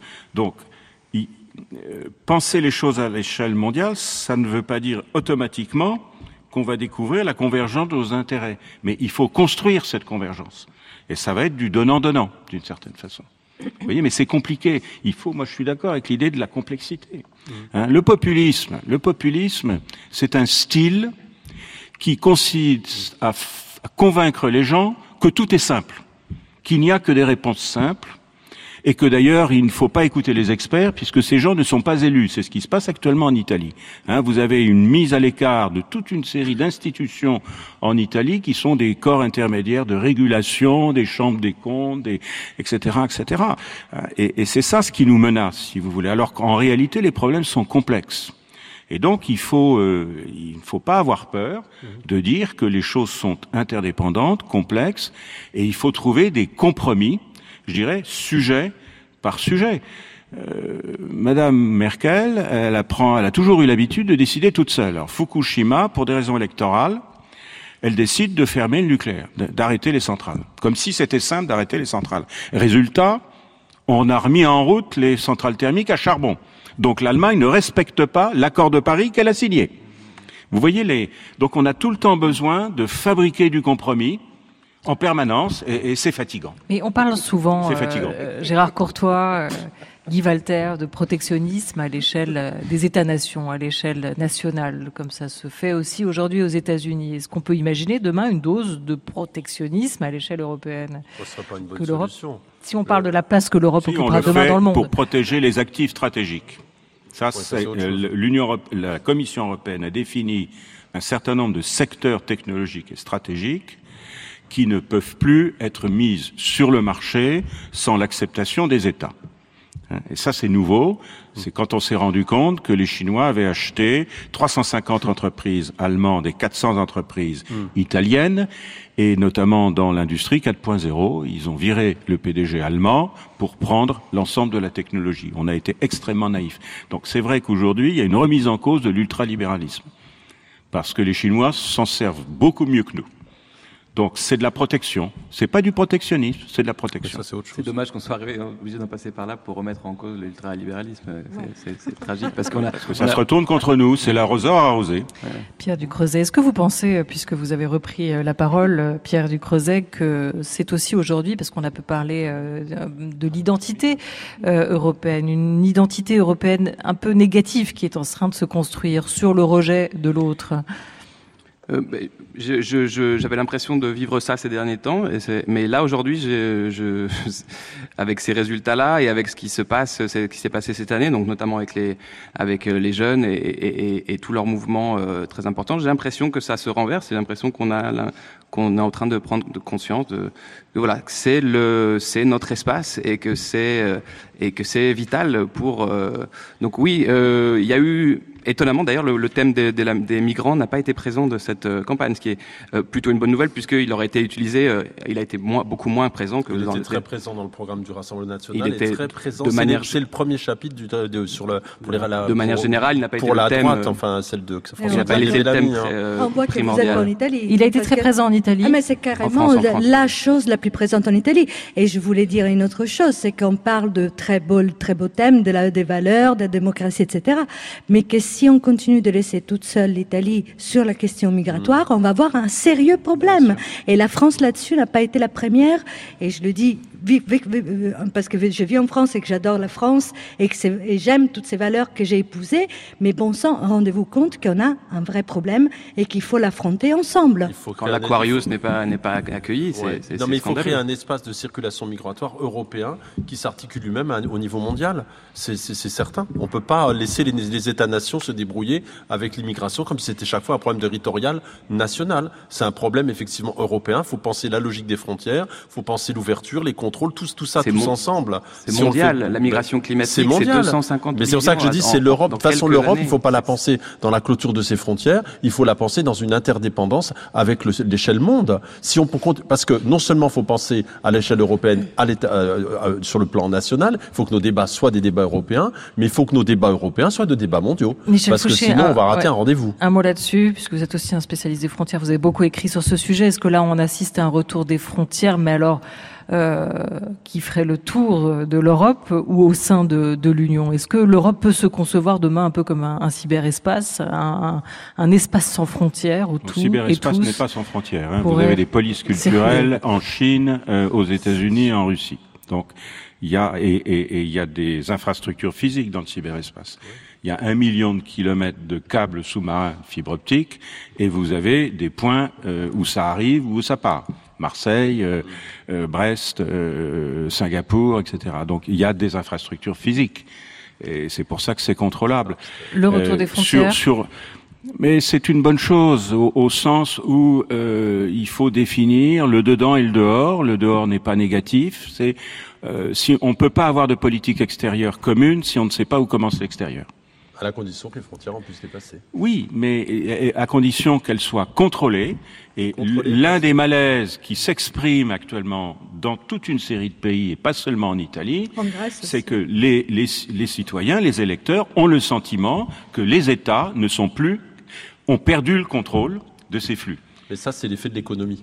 Non, c'est autre chose. C'est l'effet de, c'est une, c'est un effet de la mondialisation par le bas. C'est-à-dire que euh, dans les pays euh, du Sahel, on sait très bien que l'herbe est plus verte de l'autre côté de la Méditerranée. Merci beaucoup à vous, Michel Fouché, et un grand merci à vous tous de nous avoir accompagnés ici en direct et en public de Lyon pour cette soirée euh, électorale spéciale sur France Culture. Geneviève Brisac, Simonetta Greggio, Grégoire Bouillet, Pierre Ducrozet et Guy Walter avec Michel Fouché et Gérard Courtois. Ils étaient tous euh, avec nous euh, ce soir. Un grand merci aux équipes techniques de Radio France ici présentes et aux Assises internationales du roman pour leur accueil ici à Lyon, à Baptiste, Baptiste Muckensturm et à Virginie Noël qui nous ont accompagnés, à Thomas Jost à la réalisation. Demain, France Culture reviendra largement aussi et encore sur les résultats de l'élection dès 7 heures dans les matins avec Guillaume Erner et ses invités, des correspondants de la presse européenne, euh, espagnole, italienne, Pologne, Autriche. Ils seront là à partir de 7 heures avec Guillaume. Puis, à 13 heures dans la grande table des idées, l'analyse politique de Jérôme Fourquet, l'auteur de l'archipel français, 18h20, du grain à moudre de Hervé Gardette avec Bertrand Badi et Jean-Yves Camus, l'une des grands inconnus post-scrutin, les nations peuvent-ils gouverner ensemble? Ce sera la question qu'Hervé posera à ses invités. Tout de suite, retour dans le studio de France Culture à Paris avec Benoît Bouscarel. France Culture, il est 22h. Merci à vous. On fait tout de suite euh, un nouveau point sur les résultats. Benoît Bouscarel, bonsoir. Merci Olivia, bonsoir. On va faire un tour des résultats effectivement au niveau européen cette fois-ci à 22h en direct sur France Culture. Annabelle Grelier. Bonsoir. Euh, bonsoir. Un tour des résultats dans les différentes capitales. Oui, alors l'Allemagne, grosse percée des Verts en deuxième position derrière le parti d'Angela Merkel qui n'a jamais fait un aussi mauvais score, un 28, mais qui arrive tout de même en tête. L'Espagne, un mois après son succès aux élections législatives, le Parti socialiste espagnol arrive nettement en tête des élections européennes. La formation du Premier ministre Pedro Sanchez réunit 30% des suffrages, loin devant ses rivaux. Quelques nouvelles de Manuel Valls, puisqu'on votait également pour les municipales. Eh bien, ça ne va pas très fort. À Barcelone. Exactement. L'ancien Premier ministre français est tête de liste pour le parti euh, Ciudadanos, centre droit à la mairie de Barcelone. Il arrive en quatrième position. En Grèce, le, la gauche du Premier ministre grec, Alexis Tsipras, a-t-elle été lourdement sanctionnée dans les urnes ce soir? Syriza est devant de plus de 8 points par le principal parti d'opposition de droite conservateur, la Nouvelle Démocratie. Au Danemark, les sociaux-démocrates arrivent en tête, suivis des centristes libéraux. L'extrême droite est en troisième position. Le Danemark qui doit regarder ses résultats avec attention puisque le pays votera le 5 juin pour les législatives et donc un nouveau gouvernement. En Hongrie, victoire écrasante du parti souverainiste du Premier ministre hongrois Viktor Orban, devançant de plus de 45 points l'opposition de centre-gauche et d'extrême droite. En Pologne, le parti conservateur nationaliste au pouvoir est discrédité d'une victoire aux élections, le PIS arrive en tête devant une alliance de partis d'opposition. En Autriche, l'extrême droite sanctionnée dans les urnes, c'est le parti de droite conservateur du chancelier Kurz qui est conforté. Il arriverait largement en tête devançant les sociodémocrates. En Roumanie, le parti conservateur arrive en tête devant les sociodémocrates. Même chose en Roumanie, même chose en Croatie. En Irlande, les Verts arrivent en deuxième position derrière euh, les conservateurs du Fingel et les Verts portugais aussi entrent au Parlement européen et ça c'est une première. Merci Annabelle Grelier. Les enjeux évidemment sont nombreux. On va en passer quelques-uns en revue pendant ce quart d'heure, notamment en ce qui concerne les grands équilibres politiques au Parlement européen et également en ce qui concerne euh, la Commission européenne qui pour euh, la présidente, on verra ça dans quelques instants avec Marie-Pierre Véraud. D'abord on part en Italie, à Rome où nous retrouve Mathilde Imberti. Bonsoir. Bonsoir à tous. On est aussi très curieux d'avoir, euh, Mathilde, les résultats ou de premières estimations, en tout cas en ce qui concerne les élections en Italie. Euh, Matteo Salvini euh, peut-il devenir vraiment l'homme fort définitivement en Italie? Bah écoutez, c'est le suspense ici et il durera jusqu'à 23 heures puisque les Italiens ont encore une heure pour voter. Vous savez euh, que c'est euh, les plus euh, les plus retardataires en quelque sorte de cette élection. Alors est-ce qu'effectivement c'est la question est-ce que l'extrême droite sera confortée en Italie comme elle est en France ou en Hongrie? La Ligue est donnée par les derniers sondages. Premier parti d'Italie est de loin à plus de 30% de consensus. Matteo Salvini pourrait devenir par la même occasion le leader des souverainistes en Europe. Il a cherché, vous le savez, à rassembler ce camp la semaine dernière à Milan, il réunissait sur scène Marine Le Pen, la FD allemande et d'autres. Euh, la Ligue pourrait obtenir jusqu'à 26 sièges. Encore une fois, si des sondages effectués en cours de campagne s'avèrent justes. À noter en tout cas qu'ici comme ailleurs, la participation est en hausse à 44% à 19h. C'est deux points de plus qu'en 2014. Et donc, malgré la défiance exprimée envers l'Europe, les Italiens se sont déplacés. Ils ont encore deux heures, hein, je vous le disais, pour aller placer un bulletin euh, dans l'urne. Une heure maintenant pour aller placer un bulletin dans l'urne. Il est 22h04 à Paris et euh, à Rome également. Merci euh, Mathilde Imberti. On va euh, maintenant aller à Berlin. C'est un tout autre paysage que vous allez nous présenter, Ludovic Pietenu en direct de Berlin. Angela Merkel en tête. Les Verts arrivent en deuxième position. Et puis en Allemagne ce soir, les populistes qui sont relativement contenus. Oui, les populistes qui sont euh, complètement contenus, même à, autour de, de, de 10 points, euh, en dessous de la barre des 11%. En tout cas, ils gagnent tout de même un hein, 3 points par rapport à, au précédent scrutin de 2014. Mais c'est effectivement pas une élection euh, qui leur est traditionnellement favorable. Celle qui est en, en, en, à l'inverse une élection plutôt favorable à, à, ce parti européen et écologiste que sont les Verts. Eh bien, ça a fonctionné, on va dire ça. Ce soir, ça a même très bien fonctionné puisque les Verts allemands s'installent comme deuxième force politique du pays. Ils sont autour euh, de 21%. Ils gagnent 11 points par rapport à, à 2014. On, on, se souvient bien sûr de tous ces vendredis de grève euh, scolaire euh, qui ont été menés ici, qui ont été très largement suivis. Et ça se ressent quand on regarde plus précisément les résultats chez les primo-votants. 36% d'entre eux ont voté pour les Grünen. 33% des 18-44 ans. Vous voyez comme cette, cette jeunesse, cette nouvelle génération euh, qui a euh, été largement euh, profitable au vert allemand. En, première position, bien sûr, toujours l'union, ce qu'on appelle ici l'union des chrétiens démocrates et des chrétiens sociaux, derrière la chancelière Angela Merkel, autour de 28%, mais c'est 7 points de perdu tout de même pour la CDU et la CSU, qui n'a jamais, qui n'ont jamais été aussi bas dans, leur histoire à une élection nationale. Idem pour les sociodémocrates, c'est un gadin encore plus terrible. De 12 points. Ils se retrouvent autour de 15, 15,5% à leur plus bas niveau depuis la fin de la guerre. C'est l'enseignement, l'autre enseignement de cette soirée. Benoît, mm. ici en Allemagne, au-delà du très bon score des Verts, c'est cet effondrement euh, des partis traditionnels. Merci Ludovic Pietenu. Alors euh, maintenant qu'on a un, tableau assez général des résultats un peu partout en Europe, Marie-Pierre Véraud, on le voit bien, hein, euh, le PPE, les sociodémocrates, à eux deux, perdent ce qu'on pourrait appeler la majorité absolue au Parlement européen. Il va falloir un faiseur de roi, un ou plusieurs faiseurs de roi Est-ce que ça pourrait être les Verts, tiens? En tout cas, c'est dans, dans, la position qu'il souhaite être, puisqu'effectivement, notamment pour choisir le futur président de la, de la Commission européenne, il faut rassembler plus de la moitié des suffrages, en 376 suffrages de députés au Parlement européen. Alors effectivement, les Verts peuvent peser. Euh, on sait que Manfred Weber, qui est le candidat du PPE, qui est normalement le candidat logique pour succéder... Spitzenkandidat. On appelle ça le Spitzenkandidat. En effet, euh, c'est donc le candidat du groupe arrivé en tête qui est euh, normalement le futur président de la Commission. C'était le cas en 2014, le Parlement y tient, mais les chefs d'État et de gouvernement, eux, font de la résistance. On sait qu'Emmanuel Macron, qui n'est affilié à aucun parti, a déjà émis des réserves. Euh, donc Manfred Weber, le candidat du PPE, le bavarois, candidat d'Angela Merkel, euh, cette candidature a du plomb dans l'aile, au grand désarroi d'Angela Merkel. Ils doivent s'appeler, hein, le président français, la chancelière allemande, pour en discuter. Dès ce soir, les tractations ont commencé, elles vont se poursuivre lors du dîner des chefs d'État et de gouvernement mardi les mmh. eurodéputés demain aussi, et on sait que Weber va être en campagne auprès des eurodéputés dès ce soir. de les rallier dès, ce soir, absolument. Ça va se passer dans les heures qui viennent. Merci beaucoup Marie-Pierre Véraud. On va maintenant euh, écouter Nathalie Loiseau, euh, tête de liste de la liste euh, La République en marche, pour qui la majorité présidentielle a fait la démonstration ce soir de sa solidité. Écoutez-la.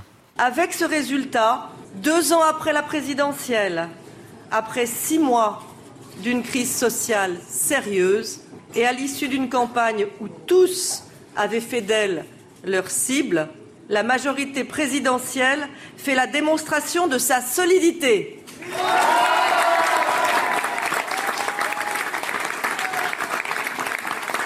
Notre liste enverra ainsi plus de 20 députés européens à Strasbourg et nous serons la délégation nationale la plus nombreuse et de loin dans le nouveau groupe central qui se constitue.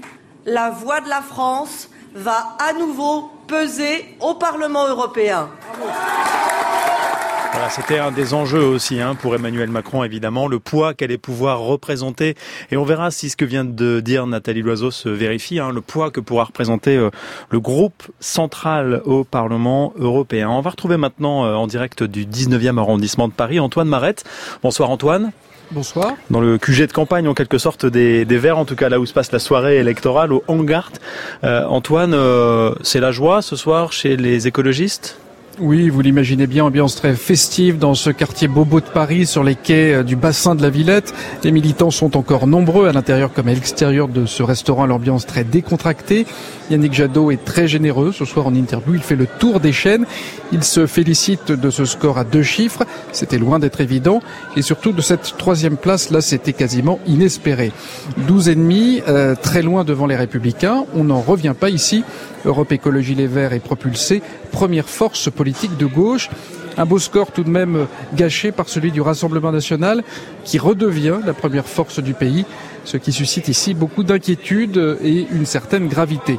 Mais rappelons que Yannick Jadot réalise le meilleur score du parti, toute élection confondue. L'environnement a été un thème majeur de cette campagne et les Verts en ont pleinement profité électoralement. Il n'y a pas eu d'effet gilet jaune contre les écologistes. Ce mouvement de protestation avait été déclenché euh, par le rejet de la hausse de la taxe carbone, le rejet d'une écologie perçue comme punitive. Quant à la banalisation du thème environnemental dans les différents programmes politiques, les Verts n'en ont pas pâti, bien au contraire. Alors, au milieu de toute cette ambiance très festive, il faut raison garder, se rappeler qu'une élection européenne, ça n'est pas une élection comme les autres, que ce scrutin profite habituellement aux écologistes. On se souvient encore des 10% de Cohn-Bendit en 99 ou encore des 11% de Vechter en 89, de très bons scores qui n'avaient pas fait jurisprudence lors des élections qui avaient suivi. Bien sûr, gardons-nous de tirer de trop hâtives conclusions. Merci beaucoup Antoine Marette. On continue notre tour des QG euh, dans les quelques minutes qui nous restent euh, au long de cette soirée électorale. Anne Fauquemberg, bonsoir. Bonsoir. Vous êtes euh, au Rassemblement national où là aussi l'ambiance est plutôt légère. Oui, pour l'instant, euh, l'Union, oui, vous l'entendez derrière moi, l'Union européenne, elle est pour l'instant en, toile de fond des ambitions retrouvées du RN. La Palmeraie a pris des allures de boîte de nuit avec euh, de la musique qui bouge, même s'il n'y a pas grand monde sur la piste. Il faut dire que la présidente du parti, Marine Le Pen, est déjà repartie dans sa loge après un discours d'une dizaine de minutes et quelques pas euh, dans le carré des journalistes, forte de ses 24% et de sa première place ce soir. Elle a précisé sa demande de dissolution à de l'Assemblée nationale, demande adressée évidemment à Emmanuel Macron. il doit dissoudre l'Assemblée nationale et il doit procéder à une nouvelle élection à la proportionnelle. Il n'est pas tenable, il n'est pas possible que dans notre pays, euh, euh, en France, grande démocratie dans le monde, 25%, euh, 24% des Français soient représentés par six députés. Vous voyez bien que ça pose un problème fondamental. Un remaniement ministériel ne changera rien, a prévenu Marine Le Pen. Emmanuel Macron doit entendre le peuple, sinon il y aura d'autres rendez-vous électoraux qui seront encore plus cruels pour le président, a-t-elle ajouté. Merci beaucoup Anne Fauquemberg. Il nous reste trois minutes pour euh, euh, continuer ce, ce tour euh, des différents QG. Rosalie Lafarge, bonsoir. Bonsoir. Vous, vous êtes avec la République en marche. Comment ça se passe de votre côté? Eh bien écoutez, c'est une défaite, mais la majorité va lui donner un petit goût de victoire. Elle n'est peut-être euh, pas en tête, mais c'est une deuxième place pour la liste de Nathalie Loiseau, et ce n'est pas rien non plus, selon l'ancienne ministre, longuement applaudie par les militants quand elle promet de poursuivre le combat au niveau européen, par de nombreux ministres venus la féliciter également, Cédric O, le secrétaire d'État au numérique. Personne ne peut satisfaire d'avoir le Rassemblement national premier parti euh, aux élections européennes. Maintenant, quand on regarde la majorité présidentielle, je pense que ça conforte le score du premier tour. Si on regarde de manière européenne, le futur groupe centriste devient incontournable pour proposer des lois. Et donc c'est un score qui est raisonnablement satisfaisant. D'autant plus satisfaisant si on l'additionne aux autres partis classés progressistes pour le député En Marche Aurélien Taché. Avec tout ce qu'on a vécu, avec ces deux années, avec ces six mois de crise sociale, avoir les progressistes qui sont quand même très hauts dans le pays, c'est très bon signe. Si vous cumulez les voix de la République En Marche et que vous cumulez les voix de cette gauche hors populiste, vous avez un chemin progressiste qui est très largement majoritaire dans le pays et j'en suis très heureux. Malgré tout, l'heure n'est pas franchement à la fête. Ici, ce soir, la salle s'est déjà bien vidée après les cinq minutes de discours de Nathalie Loiseau et les mines sont assez tristes. Ça reste une tôle, pouvait-on entendre tout à l'heure hors micro chez une militante qui a sorti les mouchoirs. Merci beaucoup Rosalie Lafarge. Alors le mot de la fin sera pour Stéphane Robert. Il y a les gagnants et les perdants. Ce soir, on entend hein, les tôles et puis... Euh, oui, alors les grands gagnants sont évidemment les écologistes, hein, les Verts qui font une, une vraie bonne progression. On n'est on pas tout à fait au score de Cohn-Bendit en 2009, hein, qui a fait 16%, mais on n'est pas loin, 13% pour euh, Yannick Jadot. Euh, le, le Rassemblement national euh, arrive en tête, certes, mais c'est un résultat qui est, qui est, un petit peu en deçà de ce qu'il avait fait il y a 5 ans, puisqu'on était à 25% il y a 5 ans, on est à 23% euh, là. Donc c'est une victoire, mais une victoire qu'il faut un petit peu relativiser. Et puis c'est pas un si mauvais score que ça pour la République en marche, même s'ils arrivent deuxième. Enfin, les, grands perdants sont évidemment les Républicains, hein, qui font 8,3 3%, c'était un score catastrophique. La France insoumise est également un grand perdant. Le Parti communiste, Benoît Hamon, Nicolas Dupont-Aignan. Le PS est aussi un, perdant de ce scrutin, même s'ils sont un, peu lébables. Merci beaucoup Stéphane Robert. Les résultats vont euh, évidemment euh, s'affiner euh, dans la soirée. Vous pourrez les retrouver tout au long de la soirée et de la nuit sur notre site internet franceculture.fr. N'hésitez pas à retrouver sur ce site des cartes et tout un tas de modules qui vous permettront de comprendre les enjeux et d'avoir tous les résultats de ces élections européennes en France et en Europe. Merci à, tous nos invités, à nos correspondants en France et en Europe. Merci beaucoup à Yves Bardon d'Ipsos Sopra Steria de nous avoir accompagnés ce soir et de nous avoir donné euh, l'ensemble des résultats. Il est 22h15 sur France Culture.